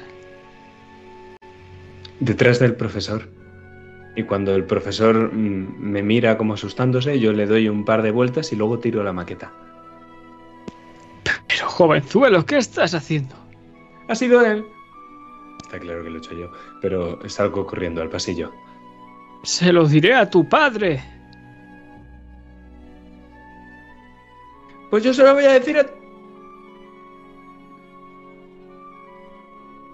Y vemos como tu hermano te sigue a la carrera. No creas que me he olvidado de ti. y ves cómo ha cogido la batuta del profesor y está intentando darte golpes con ella. Y yo corro, corro, porque si puedo llegar a los tejados, sé que mi hermano no sabe caminar por ellos.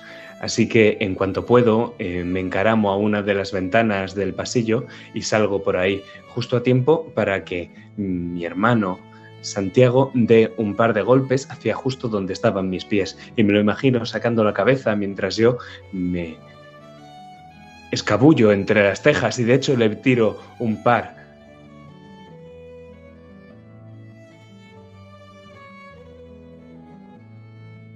Y entonces lo que se escucha es un ¡Ah, maldito capullo! ¡Papá! Yo corro por los tejados. Corro y siento la brisa dándome en la cara y no puedo sino sonreír. Me alborota el pelo rizado y tengo las mejillas arreboladas. Me siento libre, aquí en los tejados con el sol castellano dando en mi espalda y en mi cara, me siento mejor que ahí dentro. Los profesores y los libros no están hechos para mí. Esto sí, la libertad sí que lo está.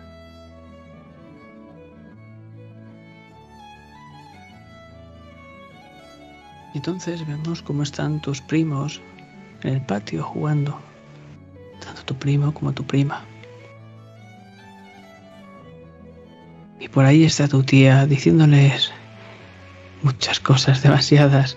Entre ellas escuchas, no os tiréis por el suelo, si no vais a acabar como el vuestro maldito primo.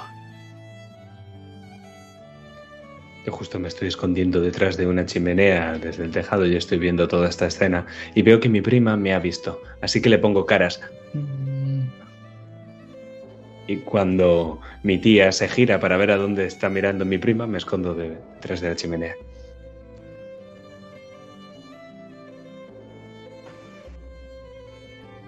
Y entonces empiezas a escuchar esos pasos tan temibles, como si fuesen los de un orco o incluso un gigante.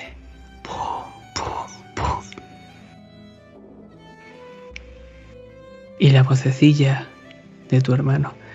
Sí, se ha escapado por ahí. Entonces el rugido de la bestia a través de la ventana. David Diego. Es que me pusieron tantos nombres que no los pueden ni decir de una seguido. Corro hacia el siguiente tejado, intentando que no me vea mi tía para esconderme justo detrás de la otra chimenea, y cuando me encuentro con la mirada de mi prima, intento imitar ese gran bozarrón.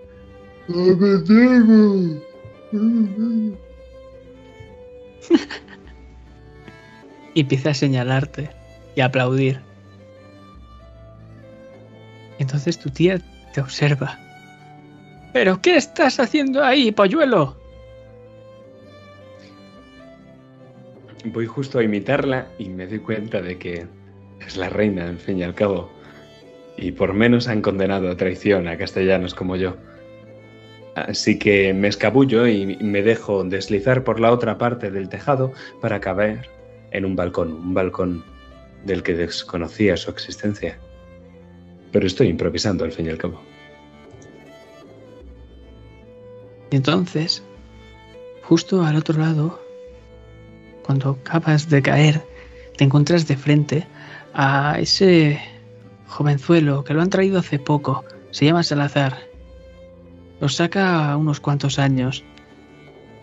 Os han dicho que es vuestro maestro de esgrima.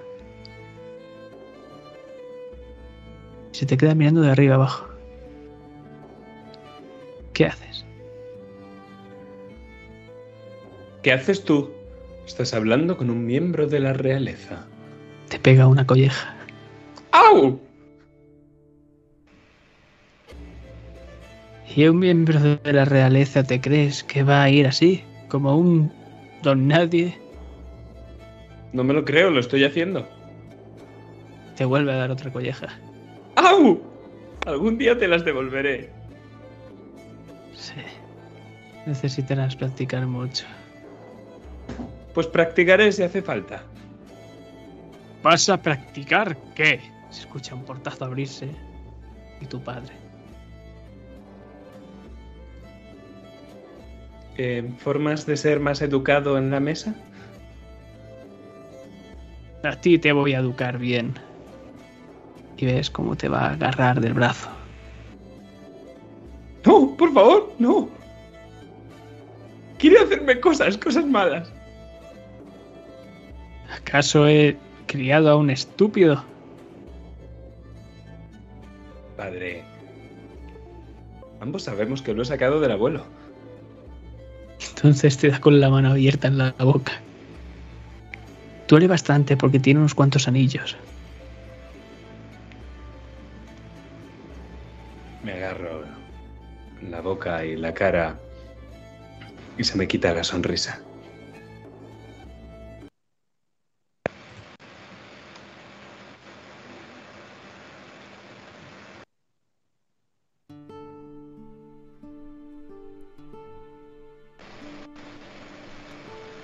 Y entonces, mientras estás intentando sobrevivir a lo que es tu padre, la escena empieza a desdibujarse otra vez para volver a la realidad. A este lugar tan parecido a Castilla, pero que no lo es. De tal palo tal astilla, supongo.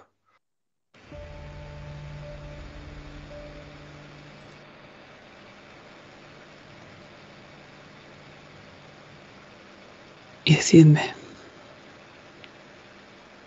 ¿vais a ir a esa mansión? Yo estoy avanzando y estoy esperando a que Diego avance conmigo. No lo estoy mirando. Te sigo. Me había quedado parado mirando ese castillo y pensando en el mío, pero cuando vuelvo de mi ensoñación no puedo sino seguirte. Está nublado. Es todo grisáceo y la poca luz del sol que atraviesa hace que el camino parezca que sea por la tarde a pesar de que es primera hora de la mañana. El terreno es tierra. Hace tiempo estaba pavimentado, pero ya está todo destrozado y lo único que queda son los bordes de los lados de vez en cuando, como una antigua carretera. Yo te lo he preguntado, Diego, pero ¿qué es lo que te hace empuñar esa, ese estufe? Es mi pasión.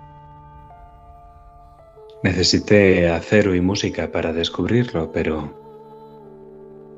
pero es mi pasión. ¿Y qué es lo que harías para que eso no se perdiera?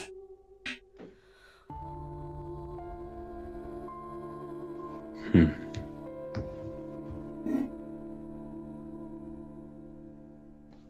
No lo sé, Diezoro. La verdadera pregunta no es esa, a pesar de que todo el mundo se la hace. Todo el mundo se pregunta cómo podría no perder lo que tiene. Pero la verdadera pregunta es cómo recuperas lo que ya no existe. Porque al final es imposible, ¿no crees? De la ceniza nace la rosa, ¿no? Eso mismo, pero no todas las maneras. No, se consigue de cualquier manera. Necesitas hacer un gran sacrificio para ello.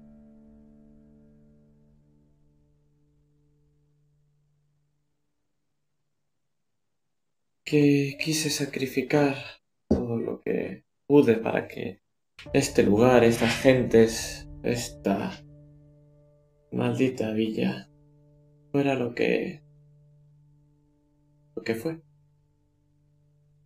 Pero no es suficiente, no todavía. Llegamos y lo que puedes ver ahora mismo desde lo que parecía una mansión arriba, lo único que son escombros que si miran una casa puedes llegar a entender que era una antigua mansión por la cantidad de escombros, pero lo único que puedes llegar a distinguir bien es ese patio. Ese patio que ahora ya no está lleno de flores, sino es todo de tierra, y ese tocón está grisáceo, lleno de cenizas, como cuando se quema y después de quemar la madera queda de ese tono blanquecino que mancha.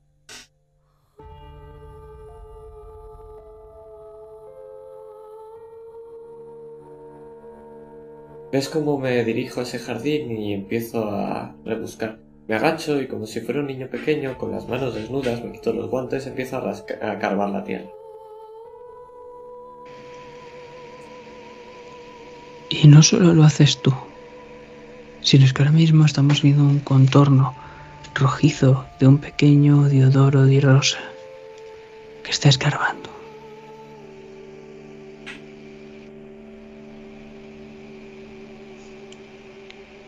Verás, Diego. Esto no lo cuento a nadie porque no quiero involucrarles en mi proyecto. Pero creo que ya estás metido hasta las cejas, ¿no crees? Si me necesitas, dilo. Ya sabes cómo va esto. Te necesito, Diego, pero desde hace mucho tiempo. Todo el mundo necesitamos un ángel de la guarda. Alguien que nos proteja y que nos ayude cuando no podemos hacer algo. ¿Tú tenías uno? Lo tenía. Sí, tú lo tenías. Lo conocí además. Ya sabes, viejo, eh, con una capa llena de agujeros, o tú lo conocerías. Pero no lo entiendo. Él no es como lo que tienes tú. No, al contrario, lo es. En esencia lo es. No es posible. ¿Acaso él no te ayudó a conseguir lo que creías en su momento que era imposible? Ser libre, usar eso de maneras que nunca habías imaginado y te señala tu historia. Vivir la vida que, quería, que quisieras. No, no, lo hice yo. No, no me ayudaron. Estaba solo. Ella me lo dijo. No, nunca lo estamos. Eso es lo que pensamos, pero cuando lo entiendes es cuando te das cuenta que... Que, si estuvieras solo de verdad no hubieras conseguido lo que tienes. Y el único momento en el que estás solo sabes cuál es verdad. Cuando acabas así. Y señaló a la mansión. Quemado o bajo tierra. Y ves como de niño Deja de escarbar. Empieza a dar saltos. Mientras va moviendo la boca y va soltando una cancioncita y se dirige a la mansión, ahora en ruinas. Es como de el suelo lo que saco es una antigua muñeca. Estaba pintada, ahora lo veo que está llena de tierras y de rasguños, está medio quemada. Puedes entrever la figura de una mujer. Puedes notar el color rubio del pelo. Sería imposible encontrar un muñeco que enterré de pequeño al cual ni me acordaba. Pero hay veces que lo imposible puede hacerse con el chasqueo de una mano. O quizá pidiendo un favor. Y ves que me dirijo hacia adentro de él la mansión, siguiendo esa, ese niño. No sé si lo ves tú, pero para mí es... está entre nosotros.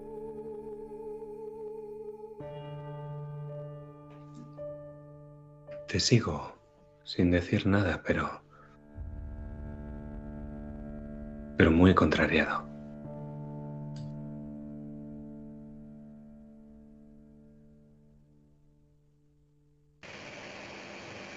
Mientras avanzamos por estas ruinas, No. pues No lo ves. Solo ve a Diodoro. Y bueno, ¿cómo entrar en algo que no hay puerta? Todo está venido abajo. Todavía podemos ver esos restos podridos de los cuadros familiares. Y como el niño parece dirigirse a unas escaleras inex- inexistentes que dan al piso superior. con las manos desnudas voy apartando los escombros y me voy manchando cada vez más las manos y el traje. La gabardina ya no es negra, es blanquecina. ¿Ves cómo voy subiendo por esas escaleras? Voy medio escalando. Se rompe algún peldaño.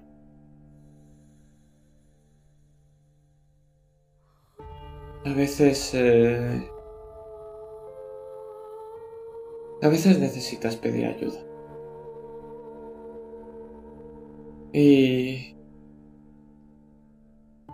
Fui a buscarla. Necesitaba ayuda, ayuda de alguien que...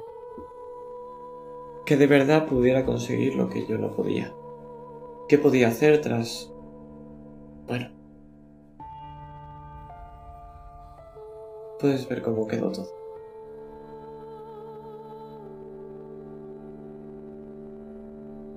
Y mi padre me contaba historias. Historias son de un lugar que el que entra puede hacer cualquier cosa cuando sale. Pero a cambio de un gran sacrificio. Su marido. Pero tú eres humano. Y es por eso que necesito tu ayuda, Diego. Sigo avanzando.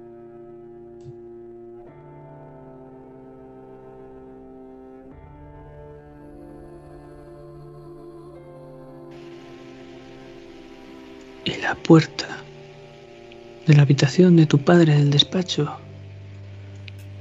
Podemos verla con ese tono carmesí de estos ecos del pasado, porque ahora mismo tampoco hay puerta en la realidad. Y como el niño se está dirigiendo y está a punto de alcanzarla.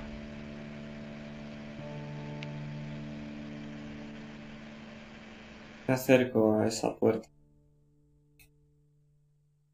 Igual que tú tenías un ángel de la guarda, yo tengo uno.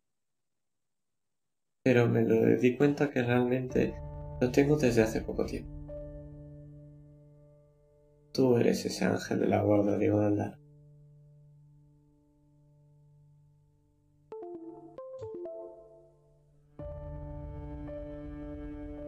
Pero hay algo más, ¿verdad? No solo estoy yo. No, efectivamente hay algo más. Algunos los llaman monstruo. Otros lo llaman demonio. Y Ebai, más específicamente.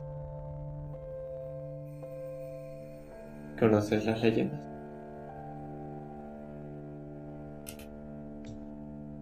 Genios.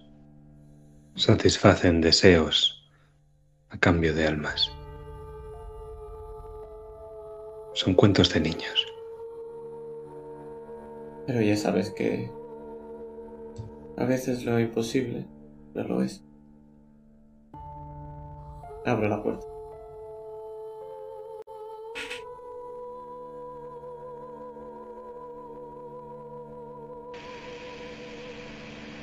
Y entonces puedes ver la silueta de tu padre con ese tono carmesí. Y ahora, después de tantos años, puedes ver ese punto ciego. Está discutiendo. ¿Lo estás escuchando? El otro hombre más anciano, con una gabardina roja dañada, llena de cortes. La apunta con su mano, con su dedo. Dámelo. es lo mejor para todos. Lo sabes, ¿no? Tu padre se lo queda mirando de arriba abajo, con ese diamante en las manos. No, no puedo.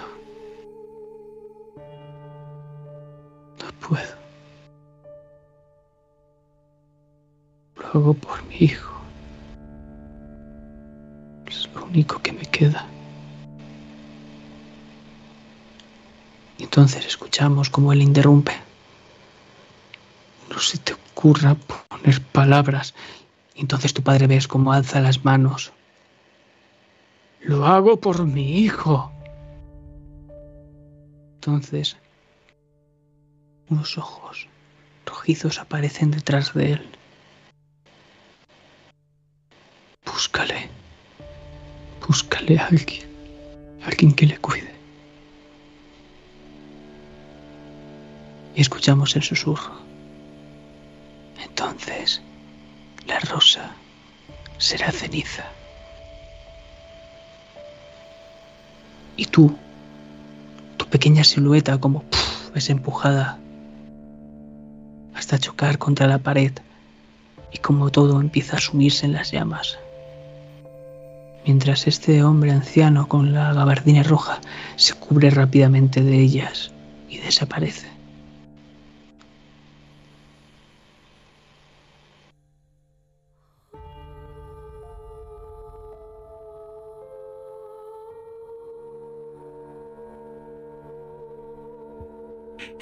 Me quedo mirando la escena y yo también me cubro con la gabardina por un segundo, aunque luego me doy cuenta que no hay nada.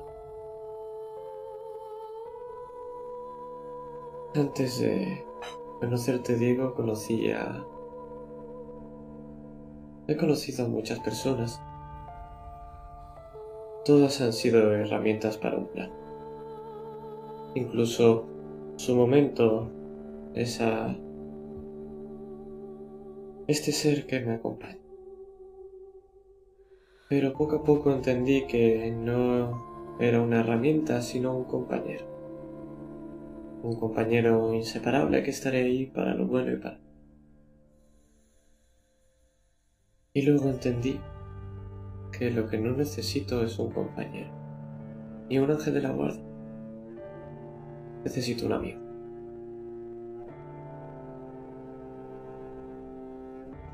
Nunca estamos solos. No. He intentado explicar a mi amigo que los amigos no hacemos favores a cambios de otros.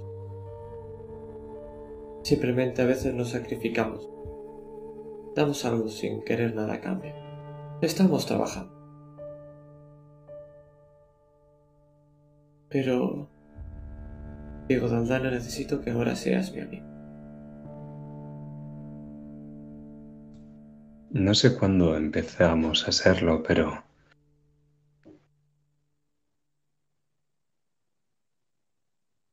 Tú ya lo eres.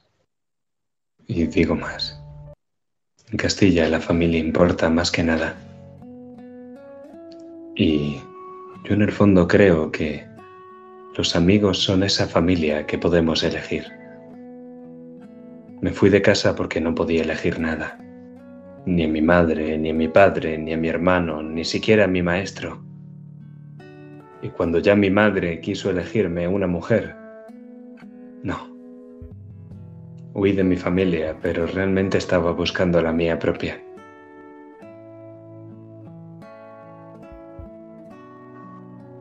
Eres mucho más que un amigo para mí, Rosa.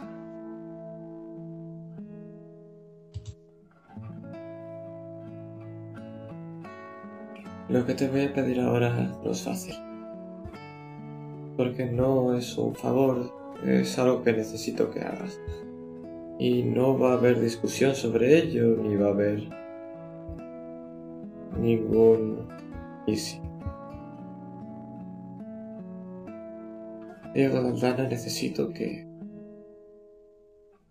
cuando llegue el momento, si lo que soy es un monstruo. hagas lo que debes hacer. Si dejo de recorrer esta senda, si me parece bien que esta gente esté muerta y que esta casa siga en ceniza. Si yo causo esto, necesito que hagas lo correcto. Porque solamente tú, Diego Aldana, alguien que es libre, que ha visto mundo y que puede hacer lo que quiera, podrá hacer eso. ¿Hablas como un héroe o como un amigo rosa? Para ti, Diego Daldana, siempre será lo primero. El mundo decidirá si es lo segundo. Te abrazo. Te abrazo con fuerza.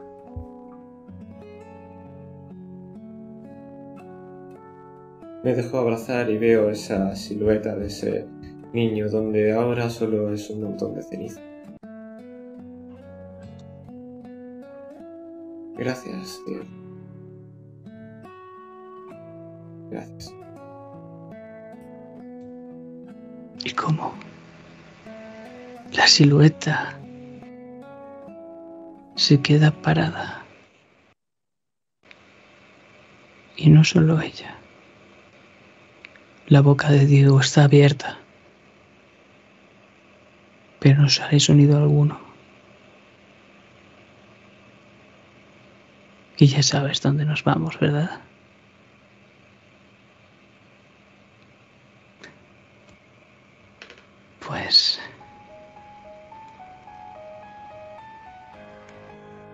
Se abren las puertas y lo encuentras con ese maldito libro que habla sobre el primer, segundo, tercer y el cuarto profeta, como la primera vez que lo viste.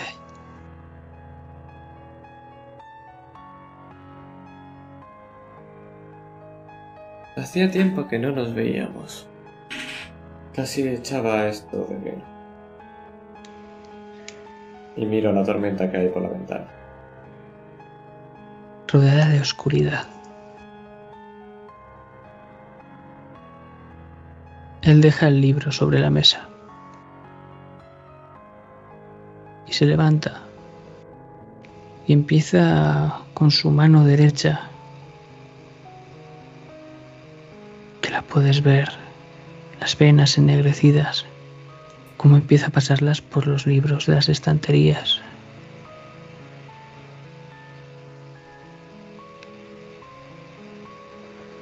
Nunca te di las gracias por lo que hiciste por Dios.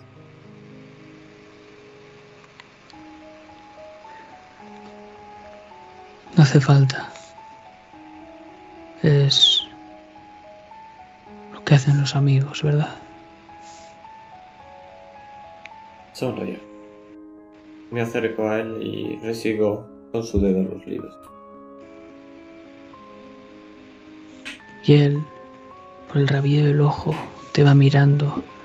Notas esa mirada penetrante, azulada.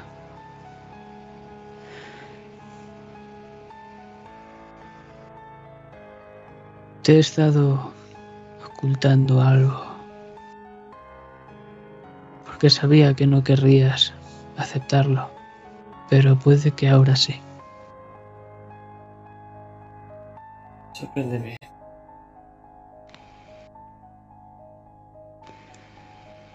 Te has estado preguntando cómo romper ese hilo.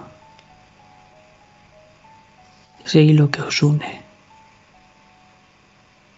A la chica y a ti. Así es.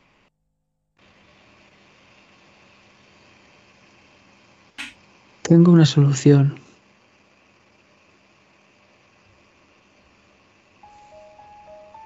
Pero no sé si quieres escucharla. Puedo escucharla y después decidir qué hacer con ella.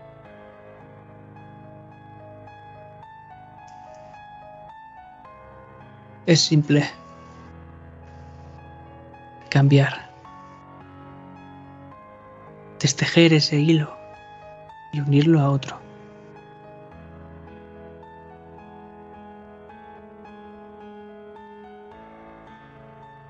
¿Y eso solucionaría algo, acaso?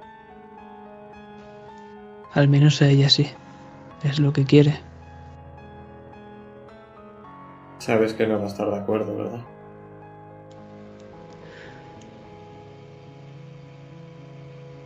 Eso queda entre tú y tu amigo si quieres ser partícipe en esto.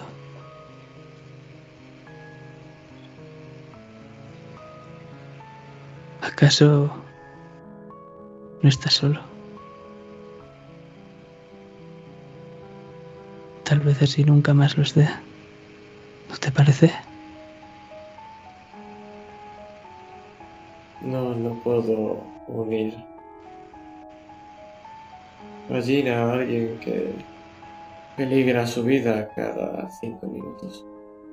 No, no es lo que tenemos que hacer.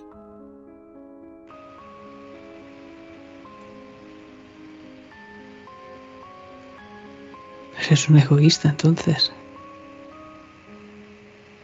No, solo hay que buscar a alguien con la vida tranquila y que no le vaya a generar ni causar ningún problema allí. Pero me parece mucho mejor que saco el diamante. Vender todas las vidas que sufrieron aquí dentro para un deseo egoísta.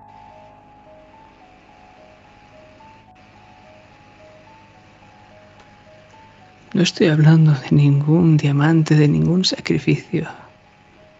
Simplemente, y hace con sus manos como si fuese una tijera. Solo tengo que cortar ese hilo y unirlo al de Diego.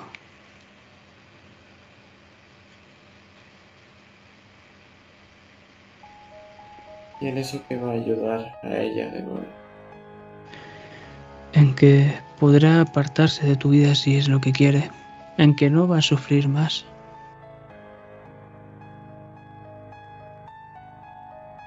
Y no va a tener que sacrificar ninguna vida.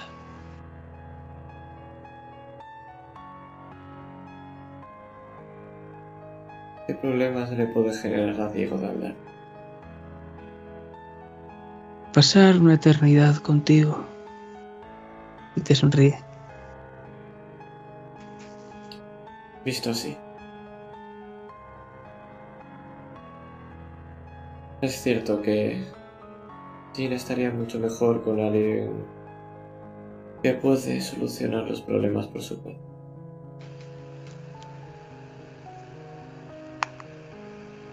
¿Cómo puede hacerse? Solo hace falta que asientas y lo haré ahora mismo. Así, sin más. Es así de fácil. Siempre me he preguntado si todo lo que haces es puramente aleatorio o realmente hay algo detrás de esa cara.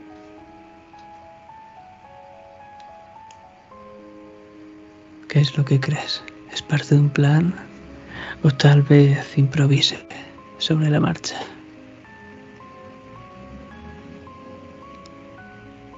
Probablemente lo segundo, si no, no hubieras aguantado tanto tiempo conmigo.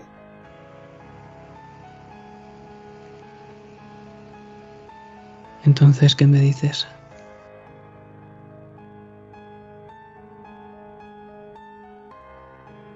Miro hacia esa nube enorme que de vez en cuando se ve como se ilumina un poco, pero aún la tormenta no está desatada.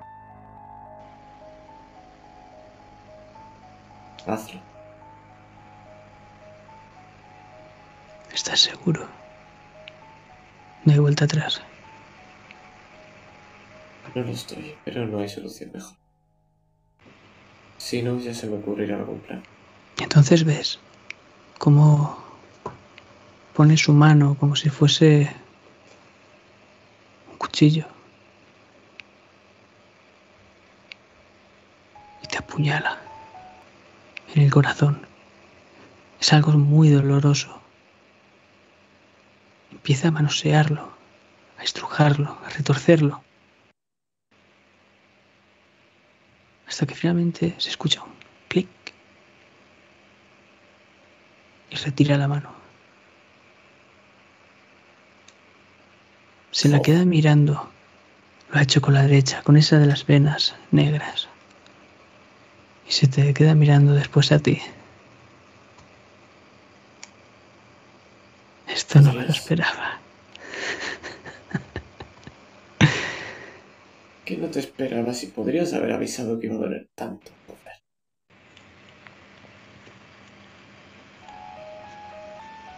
Eso no formaba parte del trato, Diodoro di Rosa.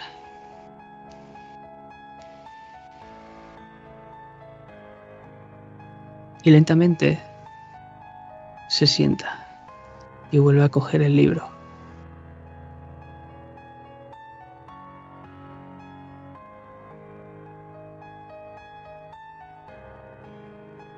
Miro hacia la puerta y empiezo a dirigirme hacia afuera, pero como siempre me paro antes, como si alguien, algo me intentara retener, retener, perdón, retenir aquí dentro. Sabes qué es lo que voy a hacer en Castilla, ¿verdad? Lo que llevas esperando tanto tiempo y por eso recurriste a mí. Es el único momento para que me digas si debo o no debo.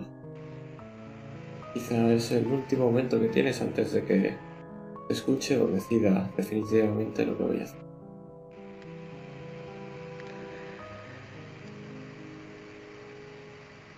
El consejo que te puedo dar como amigo es que escuches tu corazón. Y el consejo que me puedes dar como Dievay. Ha puesto al mejor postor.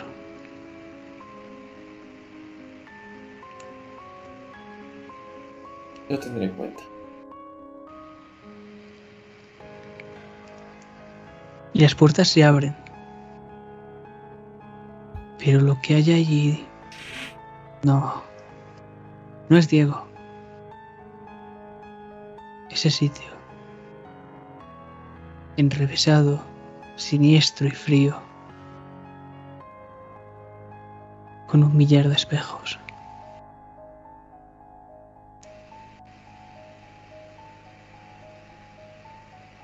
Mira hacia atrás. Esto es la primera vez que ocurre. Yo no lo he hecho.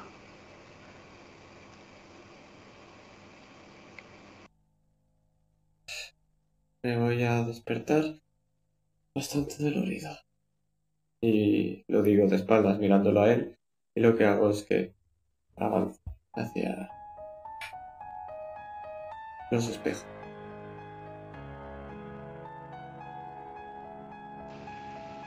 Las puertas se cierran. Te quedas a oscuras, pero no del todo porque esos espejos, los marcos y el propio reflejo te ofrecen algo de iluminación y vuelves a ver varias vidas, la misma persona observándolas. Y volvemos a ver ese espejo majestuoso junto al fragmentado y oxidado. Pero es curioso porque ese espejo, ese maldito espejo tallado que tiene la forma de un colibrí con filigranas en las alas, ese maldito espejo no muestra tu reflejo.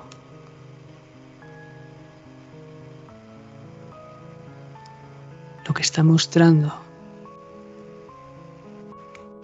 es a ti.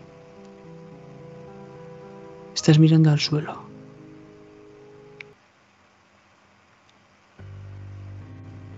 Ahí se encuentra Diego, ensangrentado, sin vida. Y como vuelves a alzar la vista, con un filtro rojo, porque estás perdiendo sangre, mucha, y casi no te quedan fuerzas. Y como haces tu mano derecha, y ahí está el diamante, de esas pequeñitas estrellas que empiezan a danzar. Y una figura borrosa. Cómo te señala, va a hacer algo, pero el espejo se fragmenta. Mientras del otro espejo fragmentado oxidado escuchas una pequeña voz, un hilillo. Ayuda.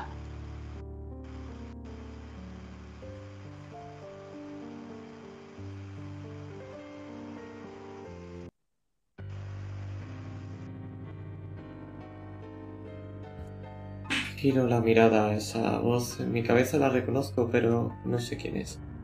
No la recuerdo.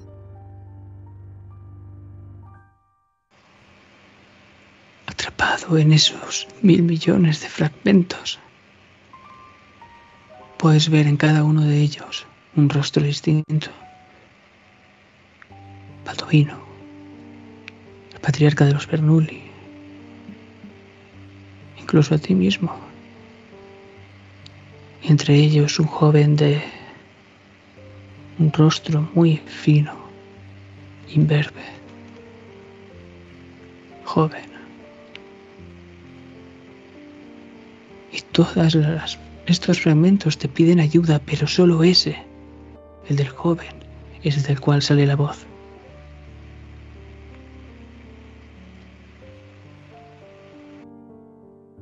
Intento agarrarlo, ese pedazo, como si intentara sostenerlo y eso le, le sirviera de reconforte.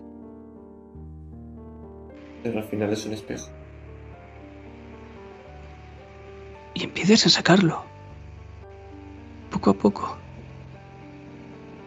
Y mientras lo sacas, los demás fragmentos empiezan a caerse. Ayuda. Ayuda. Necesito tu ayuda, Rosa. Y ves a Reinhardt. ¿Qué es lo que necesitas? ¿Cómo puedo ayudar? Una luz al fondo, arriba, aparece, volando, y empieza a descender hacia vosotros. Lo que siempre he necesitado. Ese maldito diamante. Y te agarra del cuello. Y empezáis a recorrer una distancia atroz. Mientras os deslizáis por esa oscuridad. Y vemos como choca choca contra esa puerta y volvéis a la biblioteca, que ahora mismo la podemos ver en llamas. Las estanterías empiezan a caerse y los libros empiezan a fragmentarse, los, los trozos de papel. Y mientras te coge por el cuello, justo te da contra la mesa, esa mesa tan amplia, y puedes ver cómo esa luz está haciendo lo mismo con Dantalión. Y es la forma de un ángel.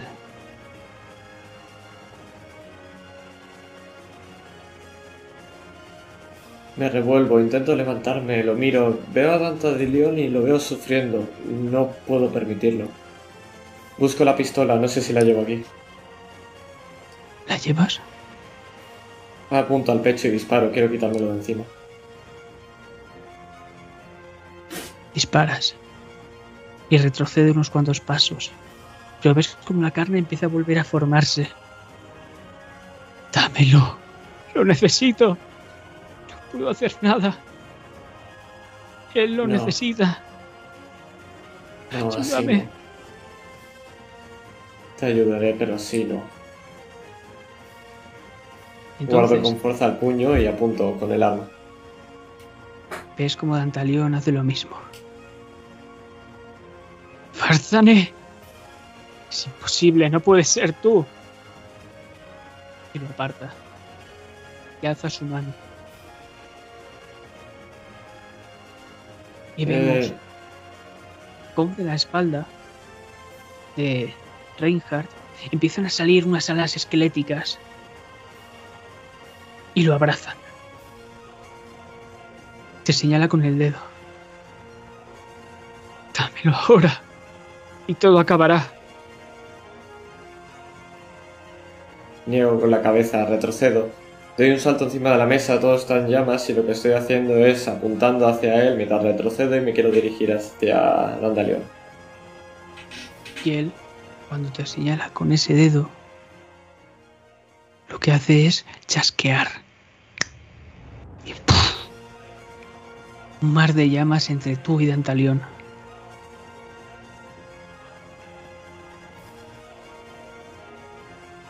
Miro hacia atrás y miro hacia él. No puedo dártelo.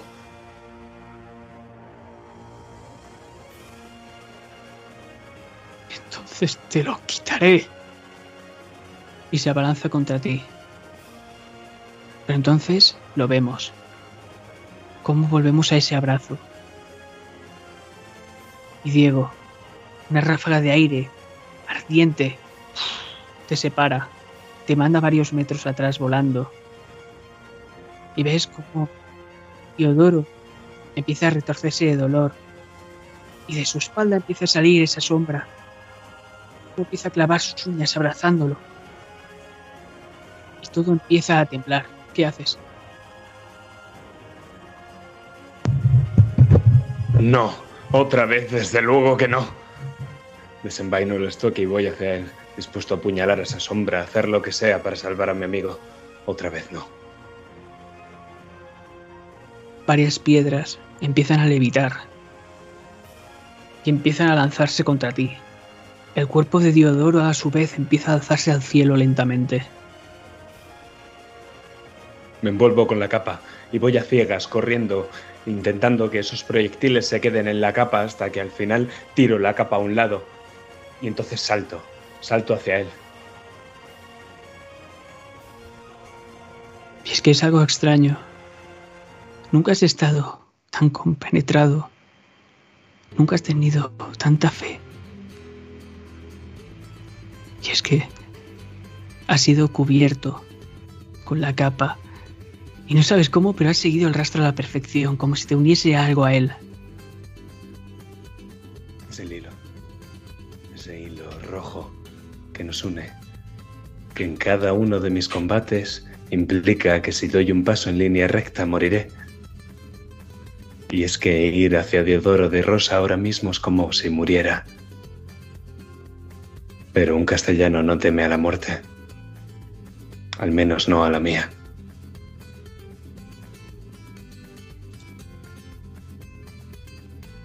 Entonces vemos ese camino que se está formando de piedras, llegando hasta el propio Diodoro. ¿Qué haces? Lo agarro. Lo abrazo yo. No, no te vas a ir. Sea lo que sea, lucha contra eso.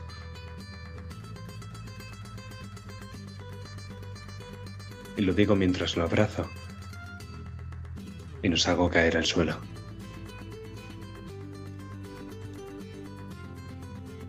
Y ambos lo escucháis, uno desde este mundo y el otro desde el otro. ¡Es mío! ¡Mío, no lo toques! Pero esta vez es al ángel, los ojos ensangrentados. No, rojos. Y te señala Diodoro. ¡Eres mío! Soy más delgado que él y no sé cómo, pero ya estoy desenvolviéndome fuera. Estoy entre ese ángel y los ojos rojos. Y no sé cómo tengo la gabardina en llamas. Me la quito y en un momento... No entiendo cómo lo he hecho, pero tengo la gabardina puesta sobre mi brazo izquierdo en guardia media con el estoque apuntándolo. Y esta vez no dudo de que esto vaya a salir mal.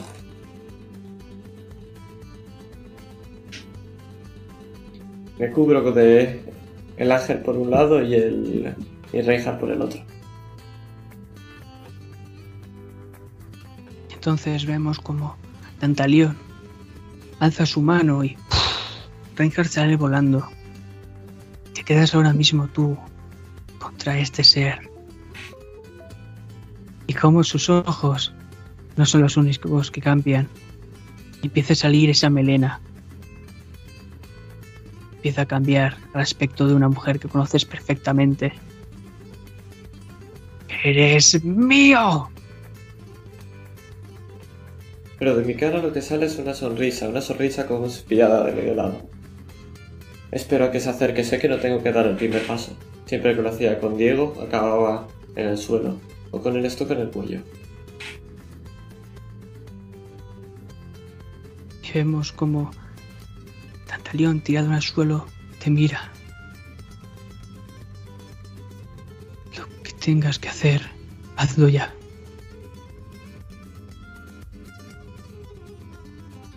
Entonces quizá es el momento. Necesito un favor.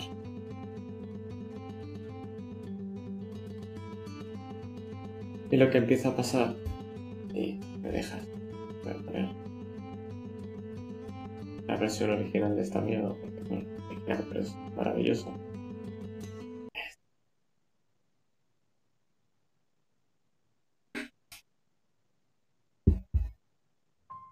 Y esto lo que lo va a ver va a ser Diego desde fuera.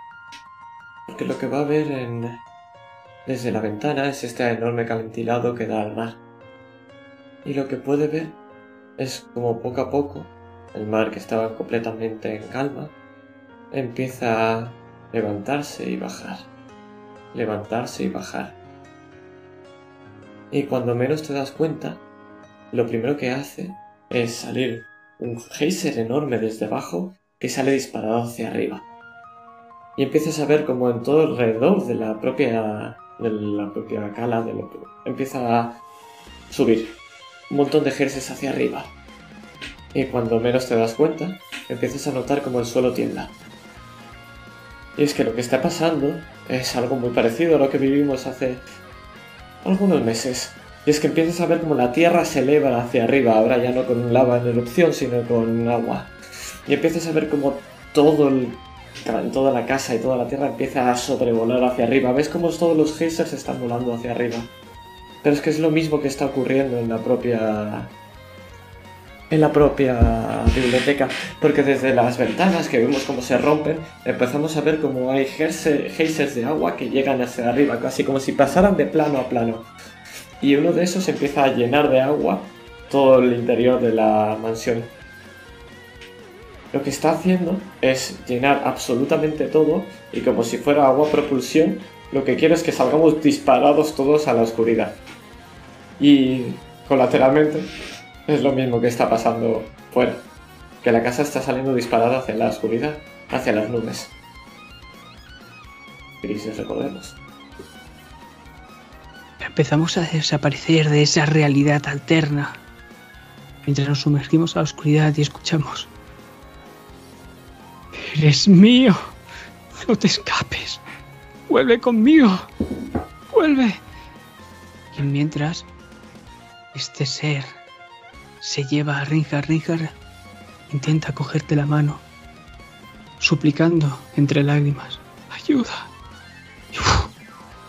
lo que encuentras al lado, al otro lado es tu ancla, esa que tira del hilo. Y delante tienes a Diego. Sonrío. Suelto la gabardina, suelto la espalda y me dirijo a ese ancla. Nunca he estado tan seguro de algo. Agarro de ese ancla.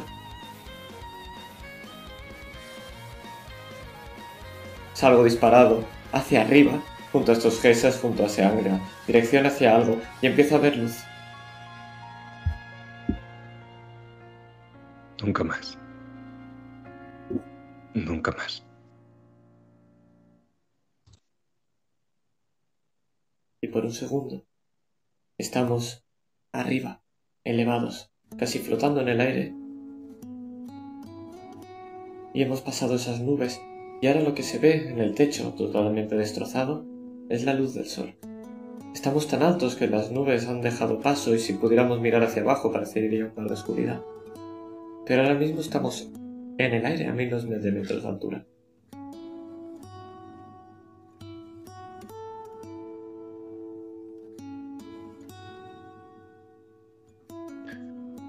Creo que yo no puedo hacer eso.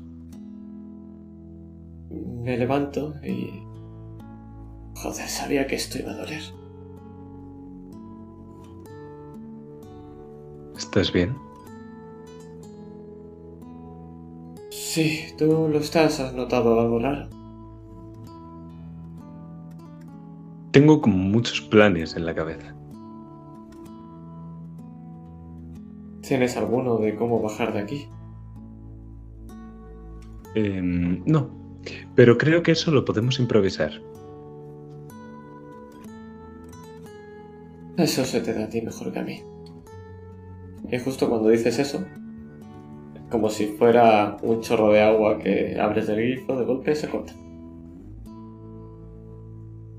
Y ahora hace lo mismo, pero hacia abajo. Eh, ¿Algún plan? Me agarro de las maderas que están mientras vamos poco a poco bajando y se nos está quedando la casa más abajo que de nosotros. Yo primero me pongo en picado para caer más hacia abajo, hacia ti, y luego te agarro firme con las piernas y cojo la capa. Y la gondeara en el aire, claro, cogiéndola con mis dos manos para que cuando justo estamos a punto de llegar, la suelto.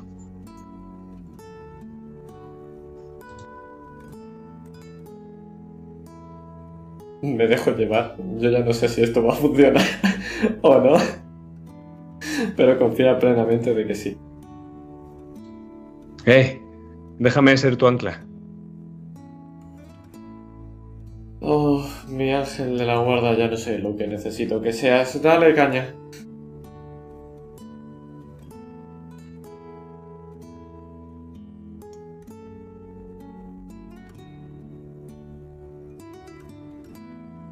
Y entonces nos quedamos en el borde del acantilado, viendo cómo otro barco empieza a pasar justo en la dirección en la que desde aquí empezamos a ver Castilla. Gracias por jugar.